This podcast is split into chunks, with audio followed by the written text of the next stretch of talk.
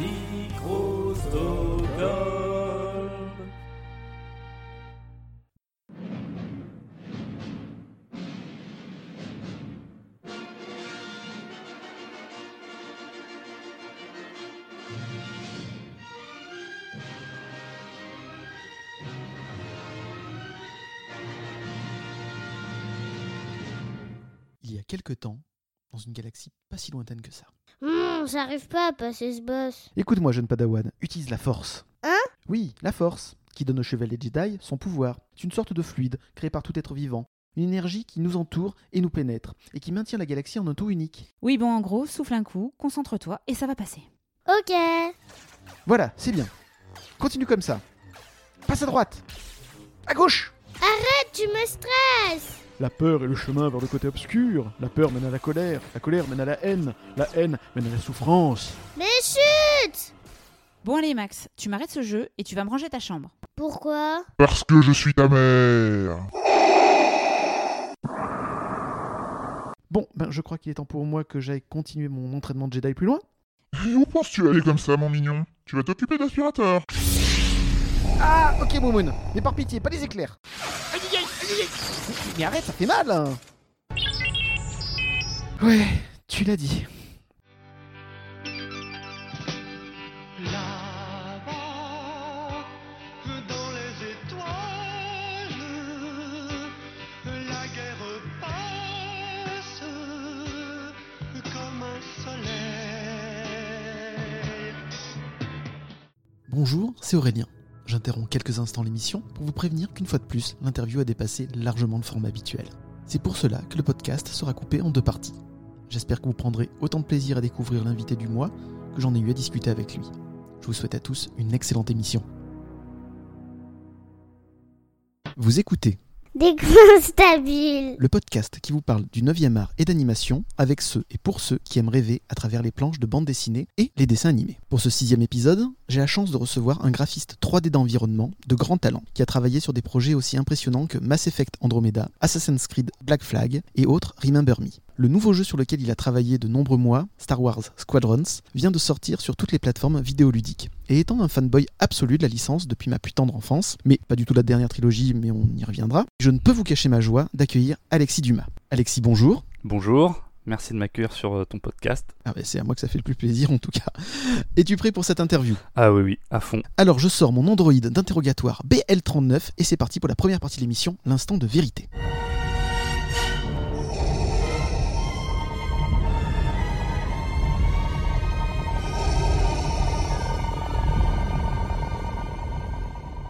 Alexis, est-ce que tu te rappelles du moment où tu t'es dit j'ai envie de faire du jeu vidéo mon métier? Quand est-ce que ça a commencé? Je- te dirais, je pense, euh, vers peut-être 9-10 ans, par là. C'est bah, c'est surtout quand j'ai commencé à, à jouer de plus en plus aux jeux vidéo, euh, surtout avec mon, mon meilleur ami à cette époque-là. Bah, j'ai commencé tout jeune, euh, bah, ma première console, j'ai eu la Master System, je pense, à, pff, Ouais. À 4 ans, hein, quelque chose comme ça, ouais. Mon père m'avait offert la Master System, la, la, la, la- la première version, c'est comme un espèce de Mhm. bloc euh, rectangulaire euh, coupé euh, avec des traits bien nets, là, super objet d'ailleurs. très design hein, d'ailleurs. Ah ouais. La, Sega était très très design. Super objet, je trouve, euh, la Master System. euh, Tout à fait. Beaucoup plus belle que beaucoup de consoles qui sont sorties après, mais. Ouais, Même plus belle que la Mega Drive hein, d'ailleurs. Oh oui, largement. Bah, de toute façon, le- pour moi, l'iconique, ce serait la Master System et la, NES. Mhm. Euh, mais ça, on. La Master System, moi j'avais l'impression qu'elle faisait quand même déjà super, euh, comment dire, euh, science-fiction. voilà, c'était un objet, t'a- t'avais l'impression que t'allais dans le futur avec. Les Exactement. autres, je les trouvais un peu plates, etc. Mais elle, elle faisait, voilà, moderne. Bah, le côté un peu, tu sais, avec biseauté, avec des gros chanfreins, et Mhm. les, les couleurs aussi, qui sont un peu iconiques, Mhm. les- cette espèce de rouge ocre orangé, avec Mhm. un, un gris, un gris, gris noir, et puis surtout, euh, toute, euh, si je me souviens bien, elle était un peu, euh, mais elle brillait quoi, Oui, elle brillait un peu, hein, contrairement à la, tout à fait. à la Nintendo, euh, mais qui est, qui est un très bel objet aussi, hein, je veux dire. Mais c'est moins iconique auprès des gens, je pense, la Master System, je trouve. Mhm. Aussi. Et puis même les boutons là qui étaient, t'a- t'avais le gros triangle, le rectangle, etc. pour lecture et pour arrêt. Ah ouais, c'était. C'est une autre génération de, de, ouais, de design. Ben, c'est très années 80, hein, les, la- les, les Mhm. couleurs et les deux. Mais en, en même temps, les Japonais, euh, je veux dire, euh, regarde tout ce qui ressort maintenant, le gros revival. On, reparle, on Mhm. parlait de la retro wave, mais tout ce qui est, euh, tout ce qui revient à la mode maintenant, euh, que ce soit dans les fringues et tout, bah, tu c'est vachement années 80, années 90. C'est un énorme revival, puisque les gens, je pense, qui ont grandi dans ces années-là, ont un peu, un, ont énormément de nostalgie de cette époque-là, et, et puis Mhm. même si moi pendant un temps j'ai- quand j'étais euh, ado je détestais tout ce qui était des années 80 et plus je vieillis et puis plus tu changes d'avis et plus tu reviens dans ce genre de choses Ah, la nostalgie. ouais c'est ça ouais vraiment cool Euh, Est-ce que tu te souviens du jeu vraiment qui Ah. t'a le plus marqué quand t'étais petit? Alors je peux te dire le premier jeu auquel j'ai joué c'était euh, Mhm. bah, le jeu de base qu'il y avait dans la Master System c'était un espèce de jeu de F1 je crois Euh, je sais plus Mhm. comment ça s'appelait Euh, je, je t'avoue que j'ai ah, Je pensais que t'allais me dire Alex Kidd. Comme quoi Eh bah oui, alors j'ai euh, moi dans ma version de Master System, je ne l'avais Mhm. pas, je crois. D'accord. Et j'y allais jouer chez mon voisin. Et c'est là que j'ai découvert Mhm. Alex Kidd et j'ai, j'ai enfin, suradoré ce jeu. Mais moi, je ne crois pas que je l'avais parce que je- tous les souvenirs que j'ai de ce jeu-là, c'était chez, chez, chez mon voisin qui lui avait la Master Mhm. System. Et il me semble que la Master System, il avait euh, la, la 2. Tu La sais, celle avec euh, plate, là. ouais, Mhm. celle qui avec le comme un petit tiroir qui coulisse pour Mhm. protéger euh, les, euh, la poussière, là, au lieu que ce soit juste un clapet comme ouais voilà. Ouais, qui est bah, pas très belle d'ailleurs celle-ci. Enfin, je, je suis moins- beaucoup moins Absolument. fan. Et ouais, donc c'est là que j'y ai, j'y ai joué. Et, euh, ouais, Alex Kidd, c'était, euh, c'était, c'est- c'est- c'était pas celui auquel je jouais le plus parce que je l'avais pas chez moi, mais je te dirais que c'était euh, Mhm. le jeu de Grand Prix là où tu devais. euh, C'était un truc infini, tu sais, où tu devais éviter les obstacles, euh, les machins. Mais je sais plus comment ça s'appelle. Mais après, je pense que celui qui m'a donné envie, c'est euh, celui que j'ai vraiment adoré, c'est Dark Force. Enfin, Dark Forces. Mhm. Euh, Celui-là, c'est- ouais, le tout premier. euh, Et celui-là, c'est pareil. En fait, j'ai j'ai très souvent à l'époque, parce que j'avais pas la Super NES, et je l'ai toujours regretté. Mhm. J'étais Team Sega, moi j'ai vu la Mega Drive. Euh, mon père m'avait acheté la Mega Drive, et j'ai vu la Master Mhm. System, j'ai eu la Game Gear aussi. Euh, ça- Où il fallait 8 piles. ah, la- la je me souviens, j'ai j'ai ce souvenir chez ma grand-mère, on était parti en, en week-end Mhm. et euh, j'avais la mallette, j'avais une mallette où tu pouvais mettre la Game Oui. Gear. J'avais la gros, l'espèce d'énorme batterie, un espèce de cylindre énorme qui chauffait. Et j'avais un accessoire ex- excellent, c'était l'adaptateur pour les jeux Master System. Oui, oui, oui, oui, je l'avais aussi. ouais. Ah oui, tu l'avais aussi Ouais, C'était génial. Ouais, ouais, ouais. Ah c'est fou ça. Et euh, donc, euh, ouais, je, je, je, je me souviens que la première fois que j'y ai joué, j'ai fait mais c'est déjà fini.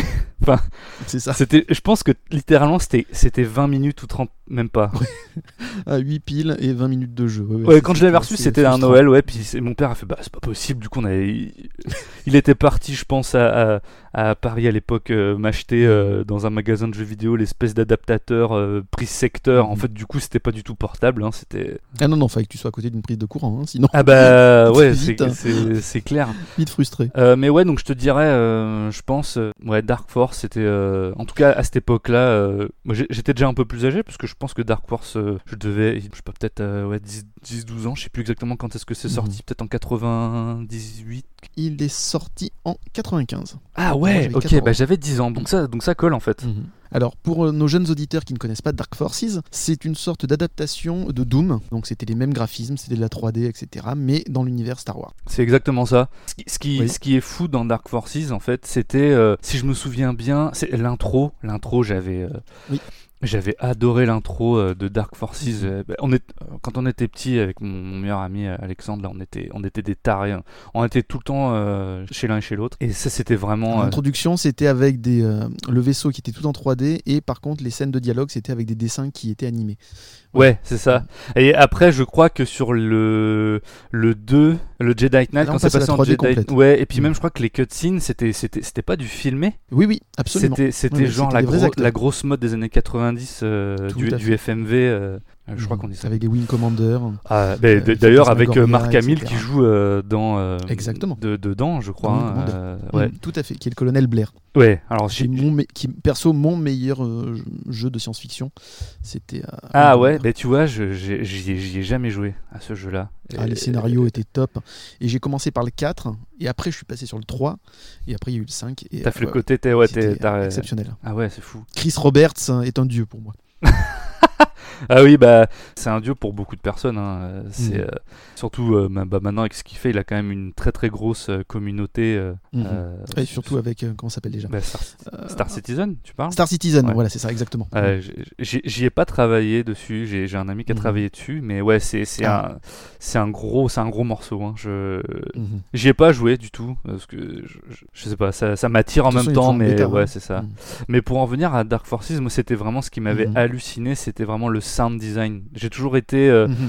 bah, comme tu le verras, euh, un gros, gros, gros fan de, de musique et de, et, de, et tout ce qui touche au son en fait. Et c'est vrai que le, j'ai toujours adoré entendre tous les petits bruits dans les jeux vidéo et notamment euh, les pas. Pour moi, je Oui. sais pas pourquoi, les pas, si ton sound design de pas est bien fait, eh ben, je, je vais, je vais être con, je sais pas, je vais être content. Je vais être vraiment, euh, je vais vraiment apprécier ça. Et puis, notamment dans Dark Forces, euh, tout le côté euh, réverbération un peu des sons, euh, Mhm. le, bah, le son iconique des blasters, on s'entend que le premier blaster que tu récupères d'un Stormtrooper, euh, celui-ci, euh, c'est, c'est- moi, c'est le- l'image iconique de Dark Force, un peu comme Doom avec sa, sa, sa tronçonneuse, tu vois. C'est, c'est un peu, Oui. quand tu vois ça, tu, tu reconnais tout de suite l'image, et puis t'avais un- on y a passé des heures. Franchement, à y jouer Mhm. chez lui, euh, moi je l'avais pas, mais ah, j'ai adoré ça. Et en plus, à l'époque, il fallait avoir déjà donc un PC avec CD-ROM, Exact. pas le cas de tous déjà, Ouais. avec carte graphique et son. Oui. Et euh, c'était les, les- les- les disques durs de ces vieux PC, c'était euh, 2 gigas grand max. Ouais, et puis même, je crois que même il y avait, c'était même moins. hein. Euh, mais ouais, c'était, déjà quand t'es arrivé déjà aux 512 mégas euh, à l'époque, t'étais, euh, t'étais un peu, euh, c'était un peu la Rolls Royce quoi. Le PC, c'était, euh, t'étais en, business class quoi. Mais ouais, de- de- de- Dark Forces et puis, bah, on, on y reviendra aussi. Mais les, les Jedi, Mhm. bah, après moi, c'était toute cette suite de jeux avec les Jedi Knight un petit peu. Ah ouais, c'était fou. de Star Wars. J'ai- Je me suis fait des univers là-dedans. J'adorais y repenser. euh. En fait, ce qui m'a toujours aussi attiré dans, dans Star Wars, bah, c'est- tout est lié hein, avec tout ce que j'aime euh, en termes de design et de Mhm. graphisme. C'est, euh, j'ai toujours adoré dans les jeux Star Wars, dans les jeux de science-fiction, parce que je suis un, un gros taré de science-fiction, c'est euh, le, les environnements, effectivement, mais c'est toujours les endroits un peu perdus. Mhm. Euh, je sais pas comment expliquer ça. Il y a des endroits dans Jedi Knight où tu sais si t'allais un peu plus loin, où tu sortais un petit peu du sentier battu que le- les développeurs voulaient te faire, euh, te Mhm. faire prendre. Euh, je m'imaginais, mais quelle est la vie ici À cet endroit-là précis, tu étais dans une Mhm. cité au-dessus des nuages et ça me, ça me fascinait. Mais franchement, Tu étais dans un jeu, mais tu te crées aussi ton univers autour. Tu te disais pourquoi cet Ben, endroit-là, c'est ouais, et en fait, quand j'y pense maintenant avec ce que je fais comme métier, c'est exactement ça, c'est raconter des histoires en fait. C'est mon, mon métier, c'est de créer de la composition, créer de l'histoire, en ayant évidemment des contraintes qui sont liées au jeu et, et aux contraintes techniques, mais mais le, le- la, base c'est de raconter des Mhm. histoires et ça m'a toujours fasciné. Je me souviens toujours d'un endroit, je sais plus si c'était dans Jedi Academy ou dans Jedi Knight 2, ouais. C'était dans une cité, je sais plus si c'était Bespin ou un truc qui lui ressemblait. Et il y avait cet endroit-là où tu avais une passerelle euh, agrémentée d'énormes bâtiments sur les côtés. Et, t'as- et, et- et tu sentais que, bah, que le graphiste qui avait fait ça, il avait voulu raconter des choses, tu vois. Et moi, ça, je sais pas pourquoi. ça J'ai toujours en, en tête cette, cette image-là de ce jeu-là. Je sais pas pourquoi. C'est des petits détails, voilà. Mhm. ça, ça fait partie en fait de ton évolution et qui t'a permis ensuite de devenir Bah, je euh, pense, ouais. 3D d'environnement. Parce que tous ces petits détails, Ouais, déjà à j'ai toujours une- la, la- la finesse du détail. Et même quand, par exemple, tu vois, euh, avec ce- cet ami euh, avec qui je, je jouais euh, énormément ensemble jeux Mhm. vidéo, et ça, on était jeunes, on jouait, on adorait jouer aux Action Man, on était des tarés de jouets, mais des tarés, tu peux même pas imaginer. Oui. Mais le pire là-dedans, c'est que nous, quand on jouait, on jouait pas genre, euh, tu sais, un, un peu comme l'image qu'on se représente d'un enfant qui joue avec, euh, avec ses jouets, genre, euh, tu sais, il va faire plein d'onomatopées, il va faire pan pan, ah je t'ai tué, c'est toi le méchant. On- Mhm. nous, en fait, non, on faisait du posing. On mettait, on mettait en scène nos personnages et on jouait quasiment pas en fait. Tu sais, genre, on faisait le truc le plus réaliste possible avec nos, avec nos action man, on, on les mettait dans des environnements Mhm. dehors, on faisait, on faisait des posings. Ouais, voilà, tu vois, mais on jouait très peu au final. Tu sais, on se racontait des histoires, mais c'était comme, euh, comme rythmé comme, un, comme dans un film en fait. Mhm. Ou comme dans une BD, tu sais, genre la case, super belle case où t'as euh, l'environnement avec le héros qui arrive, tu sais, qui entre en scène et tout ça. Et puis, et, et on, est, et on était trop juste content de faire ça en fait. On allait tellement loin dans le réalisme, on, sa, sa tante nous construisait des habits pour nos, pour nos action men, des trucs super réalistes pour Star Wars. On faisait des Ah, teintures, cool, euh, on, on fabriquait des objets, on essayait de. Enfin, ouais, c'était. euh, c'était je sais pas pourquoi, c'était une autre façon de jouer par rapport à tous mes autres amis de l'époque. tu vois, avec qui je jouais. Avec, avec lui, là, avec Mhm. Accent, c'était vraiment différent. Et en fait, euh, c'était dans les jeux vidéo, c'était un peu pareil, tu vois. Tous les jeux qu'on pouvait jouer à deux, là, on, ouais, on essayait de se faire des petites histoires si on pouvait. Enfin, on, on partageait vraiment le- l'expérience à fond tous les deux, quoi. Ça, ça a toujours été euh, pour moi un moteur. Pour expliquer clairement les choses à nos auditeurs, est-ce que tu peux nous expliquer le rôle du graphiste 3D d'environnement? Ce métier peut à la fois effectivement se faire dans le jeu vidéo et dans le cinéma ou dans les pubs télé en 3D. Ah, justement, c'est une question que j'allais te poser. En fait, Mhm. euh, quand on en a parlé un peu sur tous les, tous les deux en messagerie euh, privée, euh, c'est là où Mhm. je me rends compte que c'est vraiment un truc assez particulier, assez méconnu du grand public. Donc en fait, mon métier consiste à créer, modéliser des décors en 3D et faire de l'habillage esthétique 3D. C'est-à-dire que tout ce que tu vois dans les jeux vidéo, tous les décors ou même dans les films, tous les, plans qui sont faits en Mhm. 3D, films d'action où ils ont besoin de la 3D euh, pour faire des décors énormes parce que ce serait Mhm. il est irréalisable à faire en, ré- en réel même avec euh, les plus beaux studios et la thune que tu Mhm. veux ce sera possible de, de, de- de faire l'environnement euh, où ce par exemple où Star Lord et, son crew se, se fight là dans l'espèce de planète bah ça tu pourras jamais le faire en vrai donc on utilise Mhm. la 3D et donc en fait j'utilise des logiciels de modélisation 3D imaginez ça comme de la sculpture c'est je suis un peu un sculpteur mais en 3D quoi un sculpteur virtuel donc je pars de formes euh, primitives que ce soit un cube une sphère un rectangle c'est moi qui choisis dans mon logiciel et je vais euh, rajouter du détail sur ces objets là par exemple un cube quand vous voulez il y a les six faces euh, six faces pour le faire vraiment basique parce que ça rentre un peu plus dans le détail mais ce qu'on appelle des polygones ou des faces. Et donc ces polygones là ils ont des, des bordures et des points. Au croisement de ces bordures là les coins c'est- Mhm. s'appellent des vertex et donc moi je peux rajouter dans mon logiciel comme d'autres segments et bouger ces points là et en bougeant ces points là je vais créer la forme que je veux. Donc je vais créer une table je vais créer un rocher je vais créer euh, moi je fais des environnements mais les, ceux qui créent les, les, les- les personnages 3D bah eux c'est la même chose. Ils Mhm. utilisent exactement même les chose. mêmes logiciels. Donc moi c'est ça. Tout ce qui est 3D c'est fait dans le même logiciel enfin après il y a différents logiciels suivant euh, ce que tu as envie suivant les entreprises où tu travailles Mhm. et puis se- selon aussi tes, euh, tes préférences. Mais on va dire par exemple que les deux gros logiciels qui sont utilisés actuellement dans l'industrie, euh, c'est 3ds Max et euh, Maya et ZBrush, où vraiment tu utilises ton stylet graphique et tu Mhm. creuses ou tu rajoutes de la matière exactement comme de la terre cuite par exemple. Tu vois, c'est c'est exactement la même chose. C'est une autre manière de sculpter. Donc moi c'est ça, je réalise des décors en 3D. Et après, tu le rajoutes donc des textures. La première étape, c'est que tu fais ta, ta sculpture. Donc, euh, mettons que je dois réaliser, je ne sais pas moi, une Mhm. statue. Bah, je vais la sculpter en, en 3D. Donc, euh, je vais faire la tête, etc., les drapés, euh, Mhm. le socle sur lequel elle est, etc. Et ensuite, il y a deux choses. Il y a les matériaux. Et dans ces matériaux-là, donc ça va être, mettons, du bois, de la roche, du caoutchouc, Mhm. ce que tu veux. Pour réaliser ces matériaux-là, il me faut des textures. Et ces textures-là, tu les crées à partir, bah, le plus commun, bah, moins maintenant, mais par exemple Photoshop, où tu prends une photo de toi-même dans la, dans la vie, là, tu prends une photo de statue et tu l'utilises en référence et tu, l'appliques Mhm. au, au modèle 3D. Mais ça, c'était vraiment à l'ancienne maintenant. Mhm. On, on a des logiciels qui font ça de manière procédurale, donc euh, c'est un peu plus complexe. Donc on part d'une forme pareille et, on- et en fait on fait. T'imagines que c'est un énorme graphique euh, comme une pieuvre et à la fin ça te donne la texture que tu veux. Ou alors on l'a créé Mhm. aussi euh, selon le jeu que tu fais ou selon le rendu que tu fais. On peut la peindre si tu veux. Si tu regardes un jeu comme World of Warcraft par exemple, euh, c'est très stylisé. Les textures sont très stylisées. Elles sont toutes dessinées en fait. Tout Donc fait. ça, ça prend aussi souvent quelqu'un qui va être spécialisé là-dedans. Mais techniquement, moi, je sais le faire. Je veux dire, D'accord. je pourrais peut-être pas être aussi bon qu'un textureur vraiment Mhm. spécialisé là-dedans. Et donc ces textures-là, en fait, elles vont te donner la couleur, comment va refléter l'objet?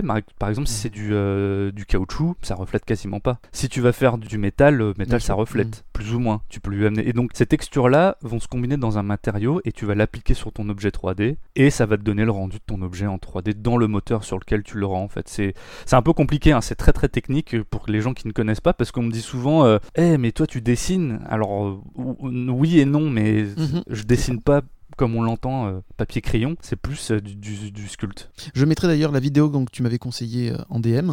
Comme ça, les gens pourront vraiment comprendre ton travail dans un jeu vidéo ou même si un jour tu fais du cinéma. Exactement, ouais. Mais il y a encore dans euh, ce corps de métier graphique 3D, graphisme 3D, pardon, il y a pas mal de corps de métier. Il n'y a pas juste un modeler 3D. Bah, t'as Il y a les, des spécialistes un peu pour tout. hein. qu'on appelle les charamodelers, euh, les, ceux qui modélisent les, les, les personnages, les environnements comme moi, ceux qui font les effets spéciaux, tout ce qui va être explosions, fumée, sorts de Mhm. magie, toutes les particules, euh, Mhm. tout ça. Euh, tu vas avoir les animateurs, ceux qui vont donner vie au personnage que tu crées. Tu vas aussi avoir les éclairagistes, les lighters 3D. C'est ceux qui vont euh, Mhm. enjoliver, si tu veux, je veux mettre le, la, la dernière petite touche, parce que sans un bon éclairage, un environnement n'est rien. hein. Donc eux, ils vont venir rajouter les lumières pour euh, voilà, ajouter un gros cachet à ta composition et à ton, à ton rendu 3D. Quoi. Quelle formation as-tu suivi Bah, après mon bac, j'ai suivi, j'ai voulu faire un bac assez généraliste pour avoir le plus d'options là. Mais ensuite j'ai intégré euh, une école Mhm. d'art et comme je sortais justement d'un cursus euh, généraliste, j'ai dû faire une Mhm. mise à niveau si tu veux. Tu sais, il y a beaucoup de jeunes qui ont suivi par exemple et qui ont fait un bac STI art Mhm. appliqué, qui eux, une fois qu'ils avaient leur diplôme, pouvaient entrer directement dans les formations qu'ils voulaient, genre architecture d'intérieur, design, 3D, illustration. Moi j'ai dû faire une année de mise à niveau pour Mhm. rattraper un peu, si tu veux, leurs deux ou trois ans. Et donc j'ai fait ça à Lyon, à l'école euh, art appliqué de Bellecour. Et j'ai fait une année de mise à niveau, exactement, hein, évidemment. Et Lyon, qui est la ville du cinéma, donc c'est aussi un peu Et normal. puis, euh, oui, et, et en fait, euh, ensuite j'ai intégré euh, une spécialisation qu'il y avait dans cette école. Donc c'était l'infographie 3D. Dans mon métier, il y a énormément de, de- de- d'appellations. Tu vas avoir environ- environment artist, level artist, infographiste, graphiste, artiste 3D. Tu sais, ça va un peu près Mhm. dire la même chose. On va dire le côté technique, ce serait infographiste 3D. Mon diplôme, c'est infographiste 3D. Donc j'ai Mhm. fait deux ans dans cette école-là où on a réalisé euh, deux petits films. En fait, bah, tu apprends les notions graphiques, l'histoire de l'art, les natures mortes, les couleurs, la composition, euh, le storyboard, Mhm. euh, apprendre tes logiciels 3D, euh, Photoshop. Même on a touché, si on mise à niveau de l'architecture d'intérieur, on a vraiment tout touché et je trouve que c'était vraiment, vraiment bien.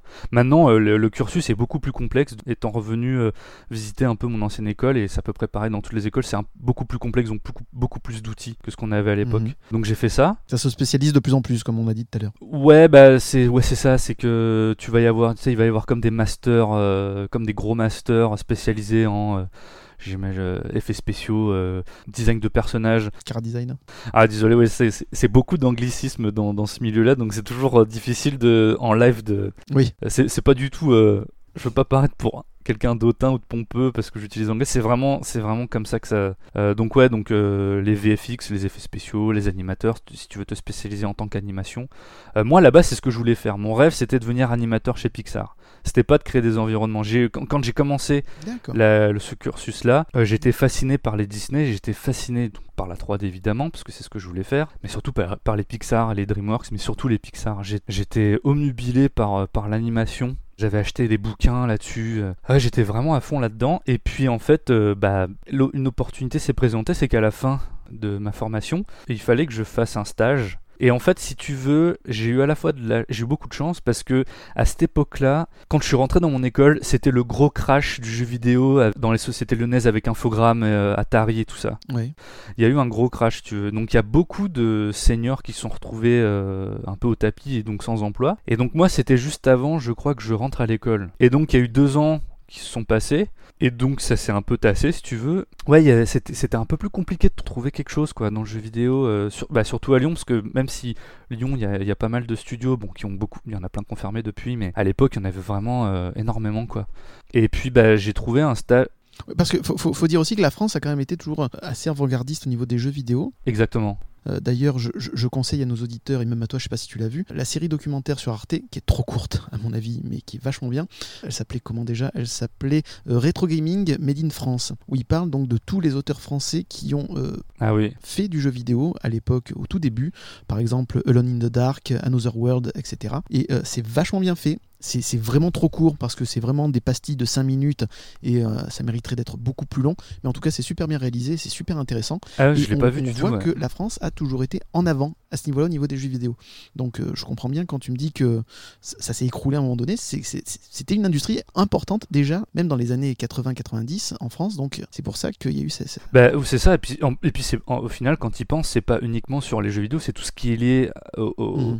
au 7e, 8e, 9e, 9e art. On est, enfin, la France et les pays francophones ont toujours été euh, un petit peu avant-gardistes, si je puis dire, où ils ont toujours été dans la, Mhm. dans, très très bien dans cette mode-là, quoi. Enfin, c'est, assez impressionnant. Et oui, c'est vrai que dans le jeu vidéo, il y a eu énormément de, de- de très bons studios euh, Mhm. dans les années 90 et surtout années 2000 qui ont montré la voie justement euh, en France et c'est vrai qu'à cette époque-là euh, moi je les enfin Mhm. c'est pareil je les connaissais pas tous mais à Lyon du moins j'en, connaissais quelques-uns et puis c'était un peu mon rêve de travailler chez eux tu vois que ce soit chez Infogrames Étrange Libellule tous ces tous ces studios lyonnais euh, qui, moi, me fascinaient, tu vois. euh, que ce soit Arkane aussi, bah, c'est qui, eux qui sont encore toujours là. J'ai pas mal d'amis qui travaillent là-bas maintenant, mais c'était des, c'était des studios qui me fascinaient, ouais. Et donc, à la fin de mon cursus, euh, il fallait trouver un stage. Et bah, c'était assez compliqué. Et en fait, j'avais un ami à moi qui, lui, avait son. Je crois que c'était son nom, qui travaillait chez Ubisoft Paris en tant que programmeur, je crois. Je veux pas dire de bêtises, mais. Et lui, il avait déjà trouvé un stage, cet ami-là, à Lyon. Et il était pas chaud pour monter à Paris. euh, parce que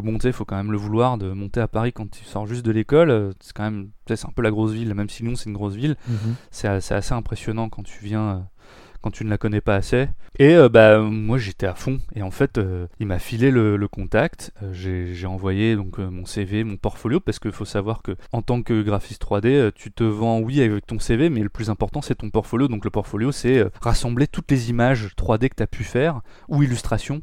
Euh, ça marche aussi pour les artistes illustrateurs, les, les BDistes aussi, euh, ils se vendent avec leur portfolio, hein, tu vois. Tout à fait. Et ça m'intéresse. Juste un truc, tu les as gardés, ces vieux dessins Ton portfolio de l'époque? Euh, oui, ah, j'ai tout, mais je dois avoir ça sur un vieux disque dur, sur un ancien PC. euh, j'ai pas les tout premiers, je dois avoir ça sur un vieux disque dur. ouais. Mais oui, normalement, j'ai tout gardé. Le seul truc que je pense qu'on n'a pas gardé, ou du moins, ça doit peut-être un de mes amis qui doit l'avoir, c'est mon premier film 3D.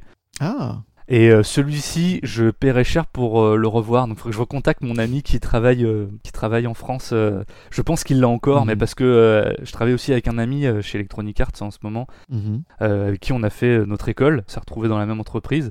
Et lui, il avait, et on en parle souvent de, ces deux premiers films qu'on avait fait. ouais. Et donc, je me suis retrouvé à envoyer mon CV et mon portfolio euh, là-bas. Et puis, euh, c'était pour un stage. hein. Et en fait, bah, j'ai- reçu euh, une réponse plutôt positive, mais tu sais, ça traînait un peu long- en longueur. Et je me souviens, mon père m'avait toujours dit, parce que lui, il est ingénieur acoustique, acousticien, si tu veux. Mhm. Donc, pas celui qui parle les concerts, mais vraiment, il est vraiment dans l'acoustique et vibration, tu sais. Donc, c'est une grosse tête. Là, puis il m'avait dit, moi, je recrute beaucoup de gens et je prends toujours les plus casse-couilles. Je- et donc, parce que moi, j'avais pas de réponse, si tu veux. Il mettait longtemps à me répondre. Et donc, du coup, il m'a dit, il faut que tu les harcèles gentiment C'est ça. que tu demandes tout- tous les allez toutes les, tous les 3-4 jours Eh, est-ce que- où est-ce que ça en est où est-ce que ça en est Mhm. et euh, je pense que c'est un, un de ces conseils qui m'a le plus euh, marqué pour le milieu professionnel. Effectivement ça a payé puisqu'ils m'ont fait bon allez on va te faire un entretien tu vas monter sur Paris. Je fais waouh ok donc moi j'y suis allé avec ma petite chemise. En je me souviens il faisait super chaud. Je sors du RER A vers Montreuil. Euh, j'étais pas dans un bel état parce que je de taper le trajet. Et puis du coup j'arrive chez Ubisoft. Tu sais je rentre dans les locaux ultra impressionné t'as la grosse statue de King Kong parce qu'ils avaient fait le jeu tu sais à côté t'avais le Splinter Cell à droite euh, Mhm. Et euh, bah, j'ai passé l'entretien, puis bah, ça s'est plutôt bien passé. Bon, bah, après les entretiens, c'est toujours un peu dur de savoir quand t'es novice, tu vois. Si t'as été pris, c'est que ça a été bon. Bah ouais, c'est ça. Et donc euh, ils m'ont rappelé, euh, je les ai harcelés encore un peu après, puis enfin harcelés entre guillemets, puis ouais, j'ai été pris. Et donc j'ai commencé là comme ça. Et c'était pas de l'animation, c'était pour être euh, textureur. D'accord. Donc être spécialisé pour créer toutes les textures. Mhm. J'ai commencé sur un jeu Ghost Recon Mhm. à l'époque, Advanced Warfighter 2. Ça faisait partie des premiers jeux sur PS3 Xbox. Mhm. 360. Et donc j'ai commencé là-dessus en tant que textureur. Donc euh, je devais prendre les vieilles textures du premier jeu, les améliorer et les appliquer sur les objets 3D. Donc euh, Mm. voilà, j'ai commencé là-dessus. Et donc euh, ouais, mon rêve de- d'animateur chez Pixar, euh, c'était pas pour tout de suite, si tu veux. Mais tu t'es éclaté aussi à faire ça. Ah ouais, mais j'ai adoré. C'est bah, en plus ce travail chez Ubisoft, t'imagines même pas. J'étais, ah, j'étais fou, j'y croyais pas quoi. Puis en plus là, je, je, je bougeais, je bougeais Lyon quoi. J'étais, je ça s'est fait ultra vite. J'ai pris tout mon PC, mes affaires, puis je suis monté sur Paris quoi. Vraiment, ça s'est fait une fois que c'était bon, ça s'est fait en, je sais pas, en une semaine. J'ai, pas trop eu le temps, j'ai pas vraiment réalisé. Mhm. Et puis je suis arrivé euh, dans la grosse capitale, euh, puis euh, bah, c'était parti quoi. Donc ouais, c'était un peu les montagnes russes de- en termes d'émotion quand je suis arrivé. Et c'était génial, j'ai adoré. Donc ça, c'est déjà un grand saut dans l'inconnu. Ah ouais. Mais aujourd'hui, tu travailles donc dans Electronic Arts, mais euh, au Québec. Ouais. Ça s'en est un autre, hein, justement, de, de grands sauts. Là, tu as carrément traversé un, un océan, t'as pas juste pris un train. Ah ouais ouais. Comment c'est passé? Comment t'as t'as fait pour te retrouver déjà euh, au Canada? Ça a été au bout de 8-9 ans dans le jeu vidéo, si tu veux. J'ai quand même enchaîné euh, Ubisoft. Après, je suis retourné un peu. J'ai arrêté le jeu vidéo. J'ai fait de la pub 3D. D'accord. J'ai fait des pubs euh, télé. euh, euh, on s'entend que avoir un, un- un CDI à Paris, c'est quand même un petit peu compliqué, surtout dans, Mhm. à cette époque-là. Et si tu veux, j'enchaînais les CDD. Puis au bout d'un moment, bah, tu peux plus enchaîner les CDD. Donc t'es obligé. Ils, tu- ils peuvent plus t'engager si tu veux. Mhm. Et donc, euh, à cette époque-là, le jeu avait été rebooté. Et donc, on s'est retrouvé un peu dehors, parce que j'étais contractuel. Mhm. Et donc, euh, un de mes potes qui m'a pris par la main, il m'a fait euh, Bah tiens, vas-y, on va se faire de la pub. Donc, j'ai fait de la pub chez Publicis. La grosse boîte. Ouais, euh, bah, c'était du freelance, si tu veux. Donc, euh, Mhm. Et ça a été aussi un pied à l'étrier pour se- d'être un- vachement plus autonome, parce que quand t'es freelance, euh, bah, tu payes tout. Oui, c'est ça. Pre- première année, t'es comme un dingue parce que t'as des, des factures de 5000 euros, mais sauf que l'année d'après, euh, t'as plus de la moitié qui est ponctionnée par l'URSSAF et les impôts. Mhm. Et tu fais Ah, ok, j'avais oublié ça, moi. Je savais Mhm. pas, on m'a pas expliqué. Et donc j'ai fait ça, j'ai fait des pubs pour KitKat, j'ai fait des, quelques pubs pour euh, euh, des voitures, genre Renault, Mhm. tout ça. Puis je suis, après, je suis allé chez Darkworks, ceux qu'on fait Cold Fear. euh, c'est un, un petit studio à Paris qui travaillait pour Ubisoft. Mhm. Ensuite, j'ai travaillé sur I Am Alive. Je sais pas si t'en as déjà entendu parler. Ouais, ça me dit quelque chose. ouais. Et donc, euh, bon, ça s'est pas très bien fini, si tu veux, pour ce jeu-là, puisqu'il a été enlevé par Ubisoft et envoyé à Shanghai, je crois, en Chine. Et puis c'est eux qui l'ont fini avec nos assets. Enfin, Vous avez fait tout le boulot et c'est eux qui ont terminé. oh, non, bah, j'ai pas envie aussi de leur enlever le mérite, parce que, si tu veux, je sais pas exactement ce qu'ils ont fait sur le jeu. Mhm. Bah, ils ont quand même pas mal changé le jeu, mais ça a été, on va dire, qu'ils ont, ils ont pris ce qu'on avait fait, puis ils ont dû le finir, en fait, si tu veux. D'accord. Et ensuite, j'ai fait un peu de pub, je suis revenu, et après, je suis arrivé chez Dontnod.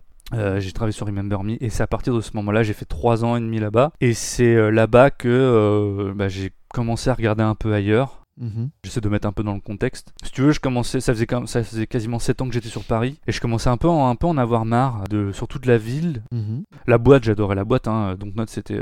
probablement un des meilleurs studios dans lequel j'ai travaillé. Petite boîte euh, familiale. euh, Enfin, tout le monde se connaît. C'est, même plus des collègues, c'est des potes. Ouais, c'est vraiment des potes. Et, euh, et en fait, j'avais été contacté sur LinkedIn par un des recruteurs de Blizzard. Mhm. J'étais genre ultra impressionné. Le recruteur de World of Warcraft et de Diablo qui te contacte et qui dit Oui. Ouais, au fait, on a vu ton profil, euh, on aime bien ce que tu fais, est-ce que tu serais euh, ok pour en jaser? Quand t'es un geek, ça fait plaisir. hein. Ah ouais, t'es, j'ai, puis super impressionné, tu sais, je, Mhm. limite mes, mains en tremblaient quoi.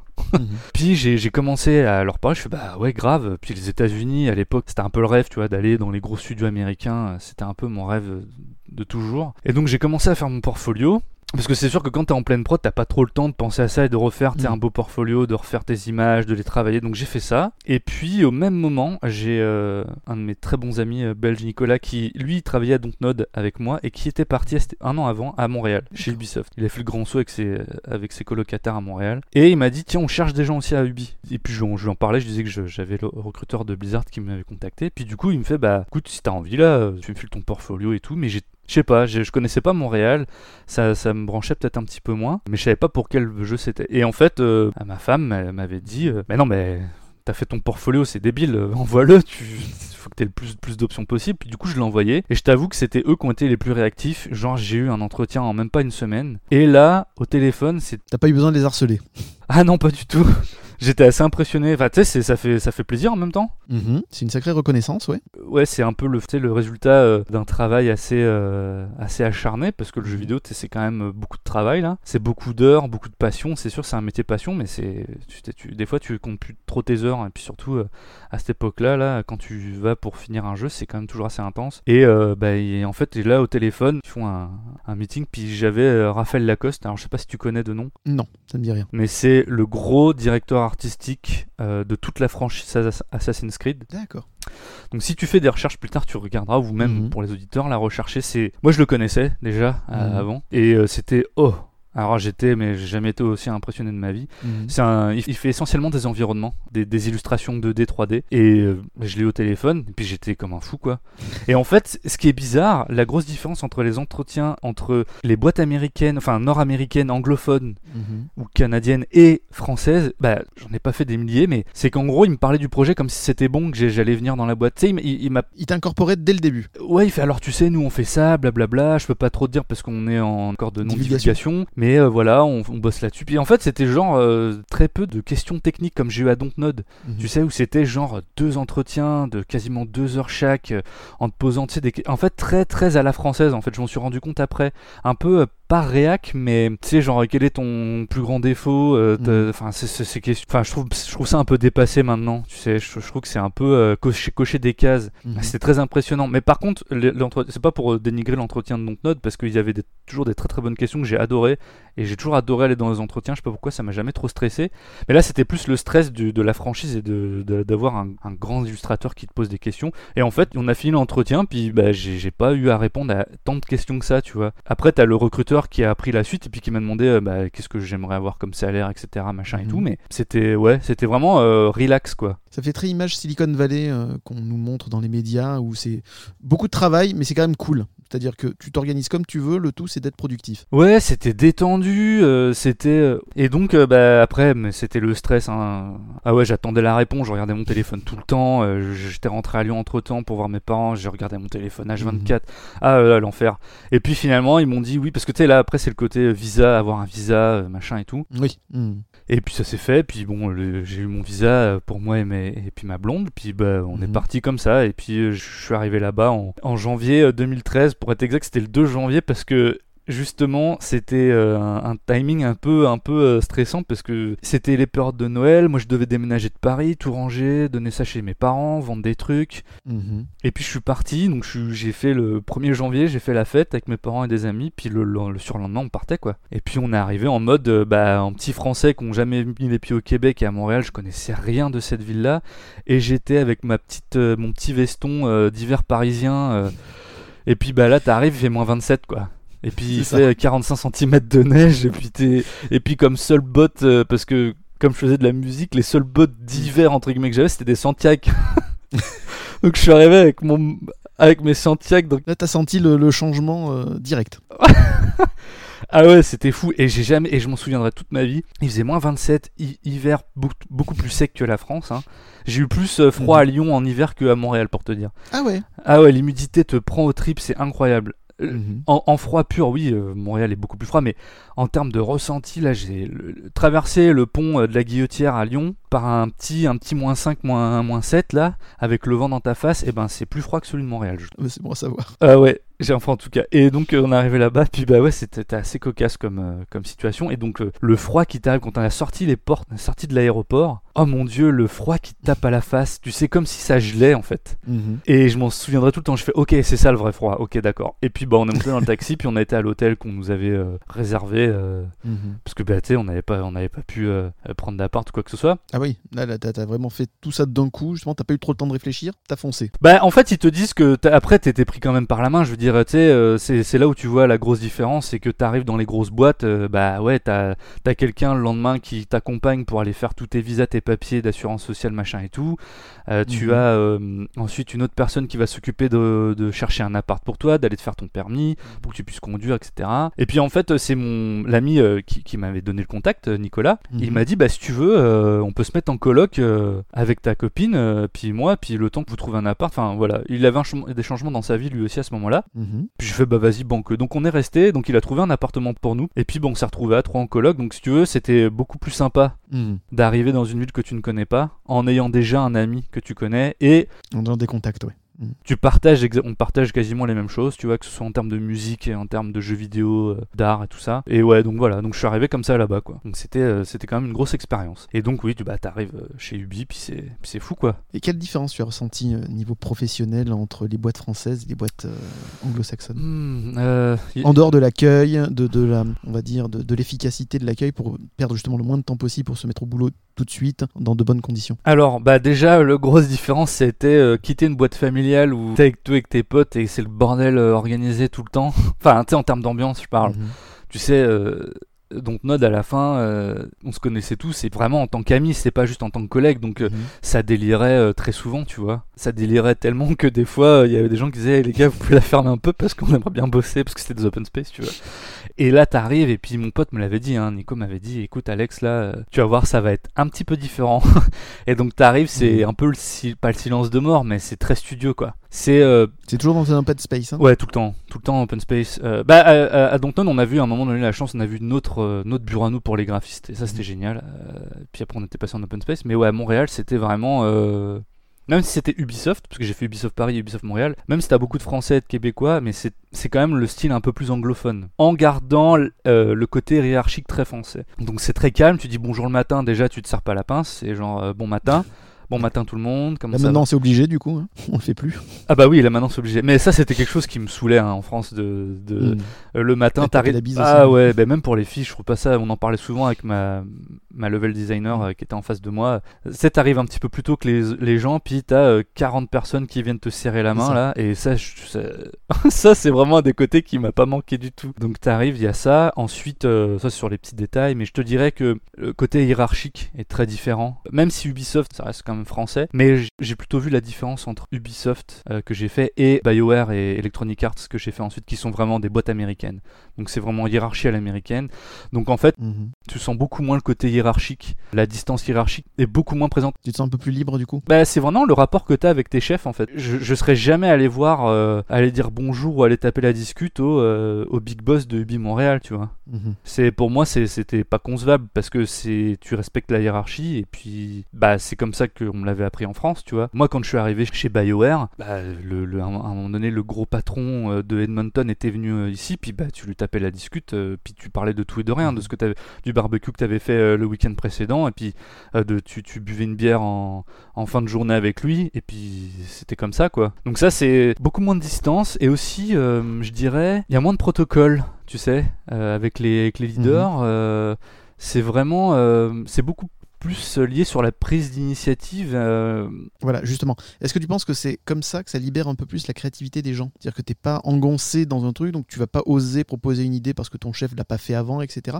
Donc tu as l'impression que ça libère un peu voilà, votre créativité et votre. Il y a quand même une part de hiérarchie qu'il faut respecter quand tu veux faire un changement comme ça. Il faut quand même que tu Mhm. en parles à ton chef de toute façon, de toutes les manières. Mais par contre, la prise de risque, il est beaucoup plus, je veux dire, euh, libre que dans des sociétés. Bah, après, c'est ça, Mhm. c'est ça dépend des projets. Si tu veux, quand tu es chez Ubisoft Montréal et que tu travailles sur Assassin's Creed, c'est une locomotive énorme. Mhm. C'est, euh, je crois que même que c'est plus déjà Ubisoft Montréal, c'est le plus gros studio de jeux vidéo du monde en termes de nombre de personnes. C'est quasiment 3000 personnes. Mhm. Euh, et sur Assassin, eh bah, t'es quasiment dans le monde 1500, je crois. Je veux pas dire de bêtises, mais c'est- peut-être plus ou c'est même carrément moins. Je sais, mais aux, alentours de 1200-1300 personnes qui travaillent sur le même projet, tu vois. Et donc, si tu veux, t'es obligé d'avoir un peu moins de liberté, si je puis dire, où tu dois être, euh, tu es un artiste et tu sais faire tel truc. Et tu vas le faire tout le temps. Tu vois ce que je veux dire? Mhm. c'est-à-dire que moi, bah, je faisais plus de texturing. Enfin, je faisais plus de matériaux, je faisais plus de création de textures, de, de, de, ma- de matériel et tout ça. J'étais vraiment un petit peu de modélisation 3D, mais surtout de la composition. C'est-à-dire que je prenais dans une banque d'objets qui existait déjà et je créais dans le, le moteur 3D du jeu, où, l'assassin se Mhm. déplace, et je créais le décor, si tu veux. Et donc, c'était plus un c'était un peu plus monotage. Quand je suis arrivé chez Electronic Arts, chez BioWare, c'était euh, totalement l'inverse. C'est un peu pour ça que j'ai quitté Ubisoft aussi. C'est tu fais tout. Tu fais absolument tout, un peu comme on t'a appris à l'école en fait. C'est que tu vas faire ta modélisation, Mhm. ils te font confiance. En fait, il y a chez EA, il y a beaucoup plus de seniors en fait. Et donc du coup, plus de seniors, plus de responsabilités. Et donc du coup, pour eux, tu, ils vont te donner beaucoup plus de liberté parce qu'ils ont confiance en toi, en ta seniorité, tu vois. Et donc du coup, Mhm. bah, je fais tout. Tu fais euh, euh, la modélisation, les textures, le, le matériel. Tu t'ennuies jamais.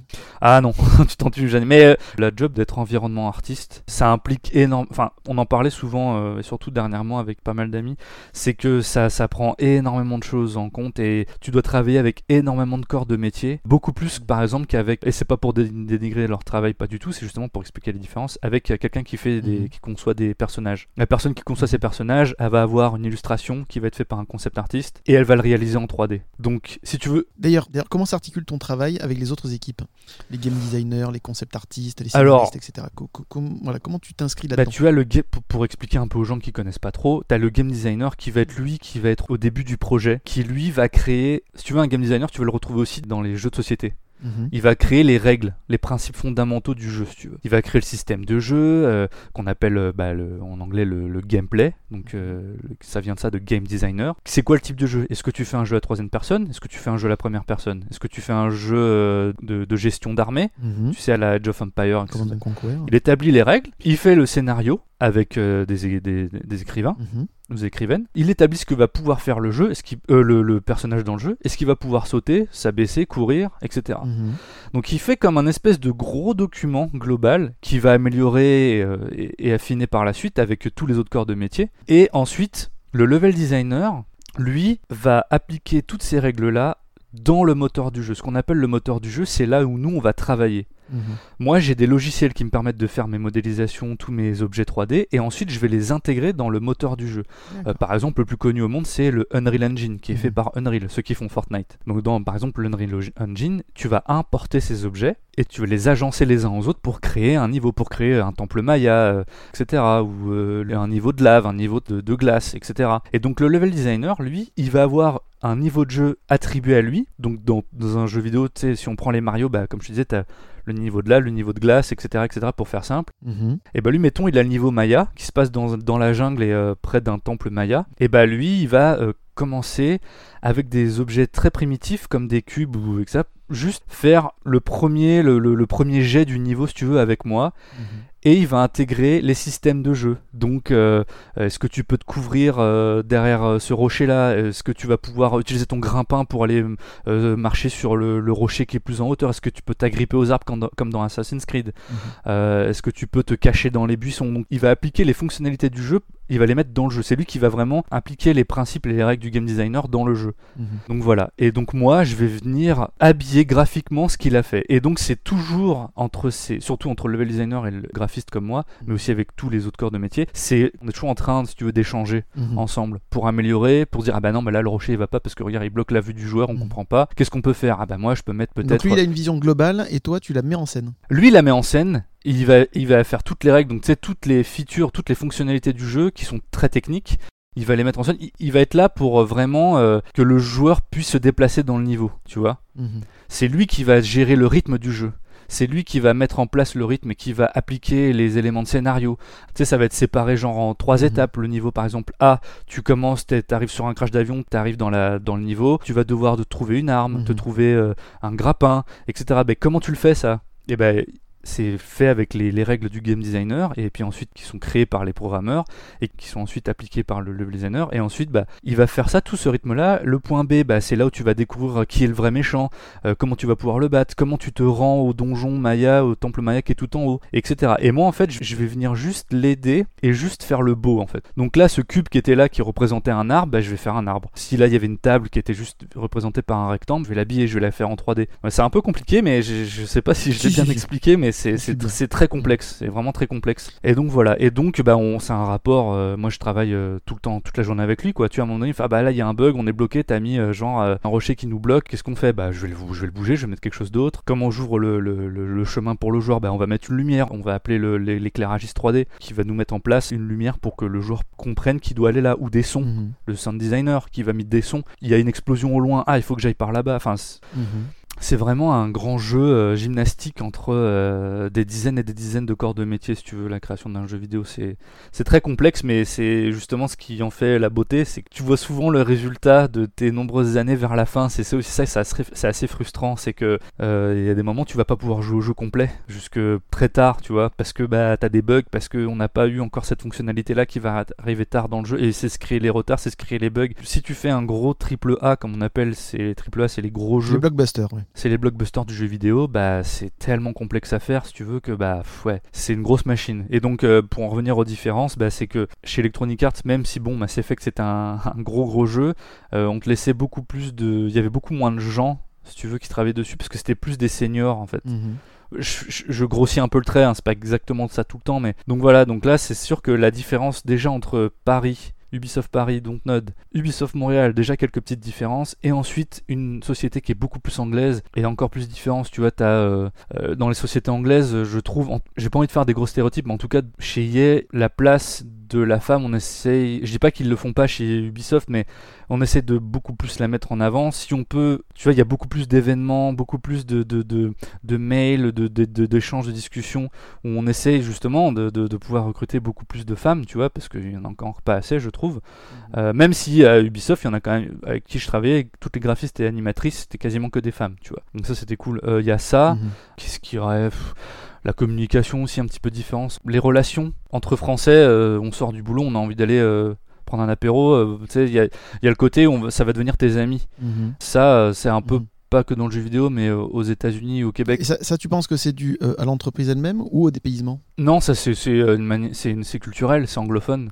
Mhm. Euh, C'est-à-dire que le contact direct avec euh, les Canadiens, les Québécois, les Américains, il va être beaucoup plus accueillant au premier abord. Mhm, Par contre, pour t'en faire des amis, c'est souvent ça qui est plus compliqué. mhm. Ça va être plus difficile d'avoir un ami très très proche qui vient de ta job, qui vient de ta boîte, pardon. Mhm. Et ça va être plus difficile de, de t'en faire un ami proche, tu vois. Moi, j'en ai que quelques-uns, hein, compte sur le doigt de la main, hein, des amis euh, vraiment euh, proches québécois ou canadiens. Mais en même temps, tu vois, je peux comprendre, tu as des gens qui arrivent de loin, qui viennent dans, ta, dans ton entreprise. Tu Mhm. peux pas, tu vas pas te dire, bah, je vais être euh, ami avec tout le monde. Mhm. Mais c'est c'est- c'est- c'est vraiment culturel, je pense. C'est vraiment anglo- anglophone, ça. D'accord.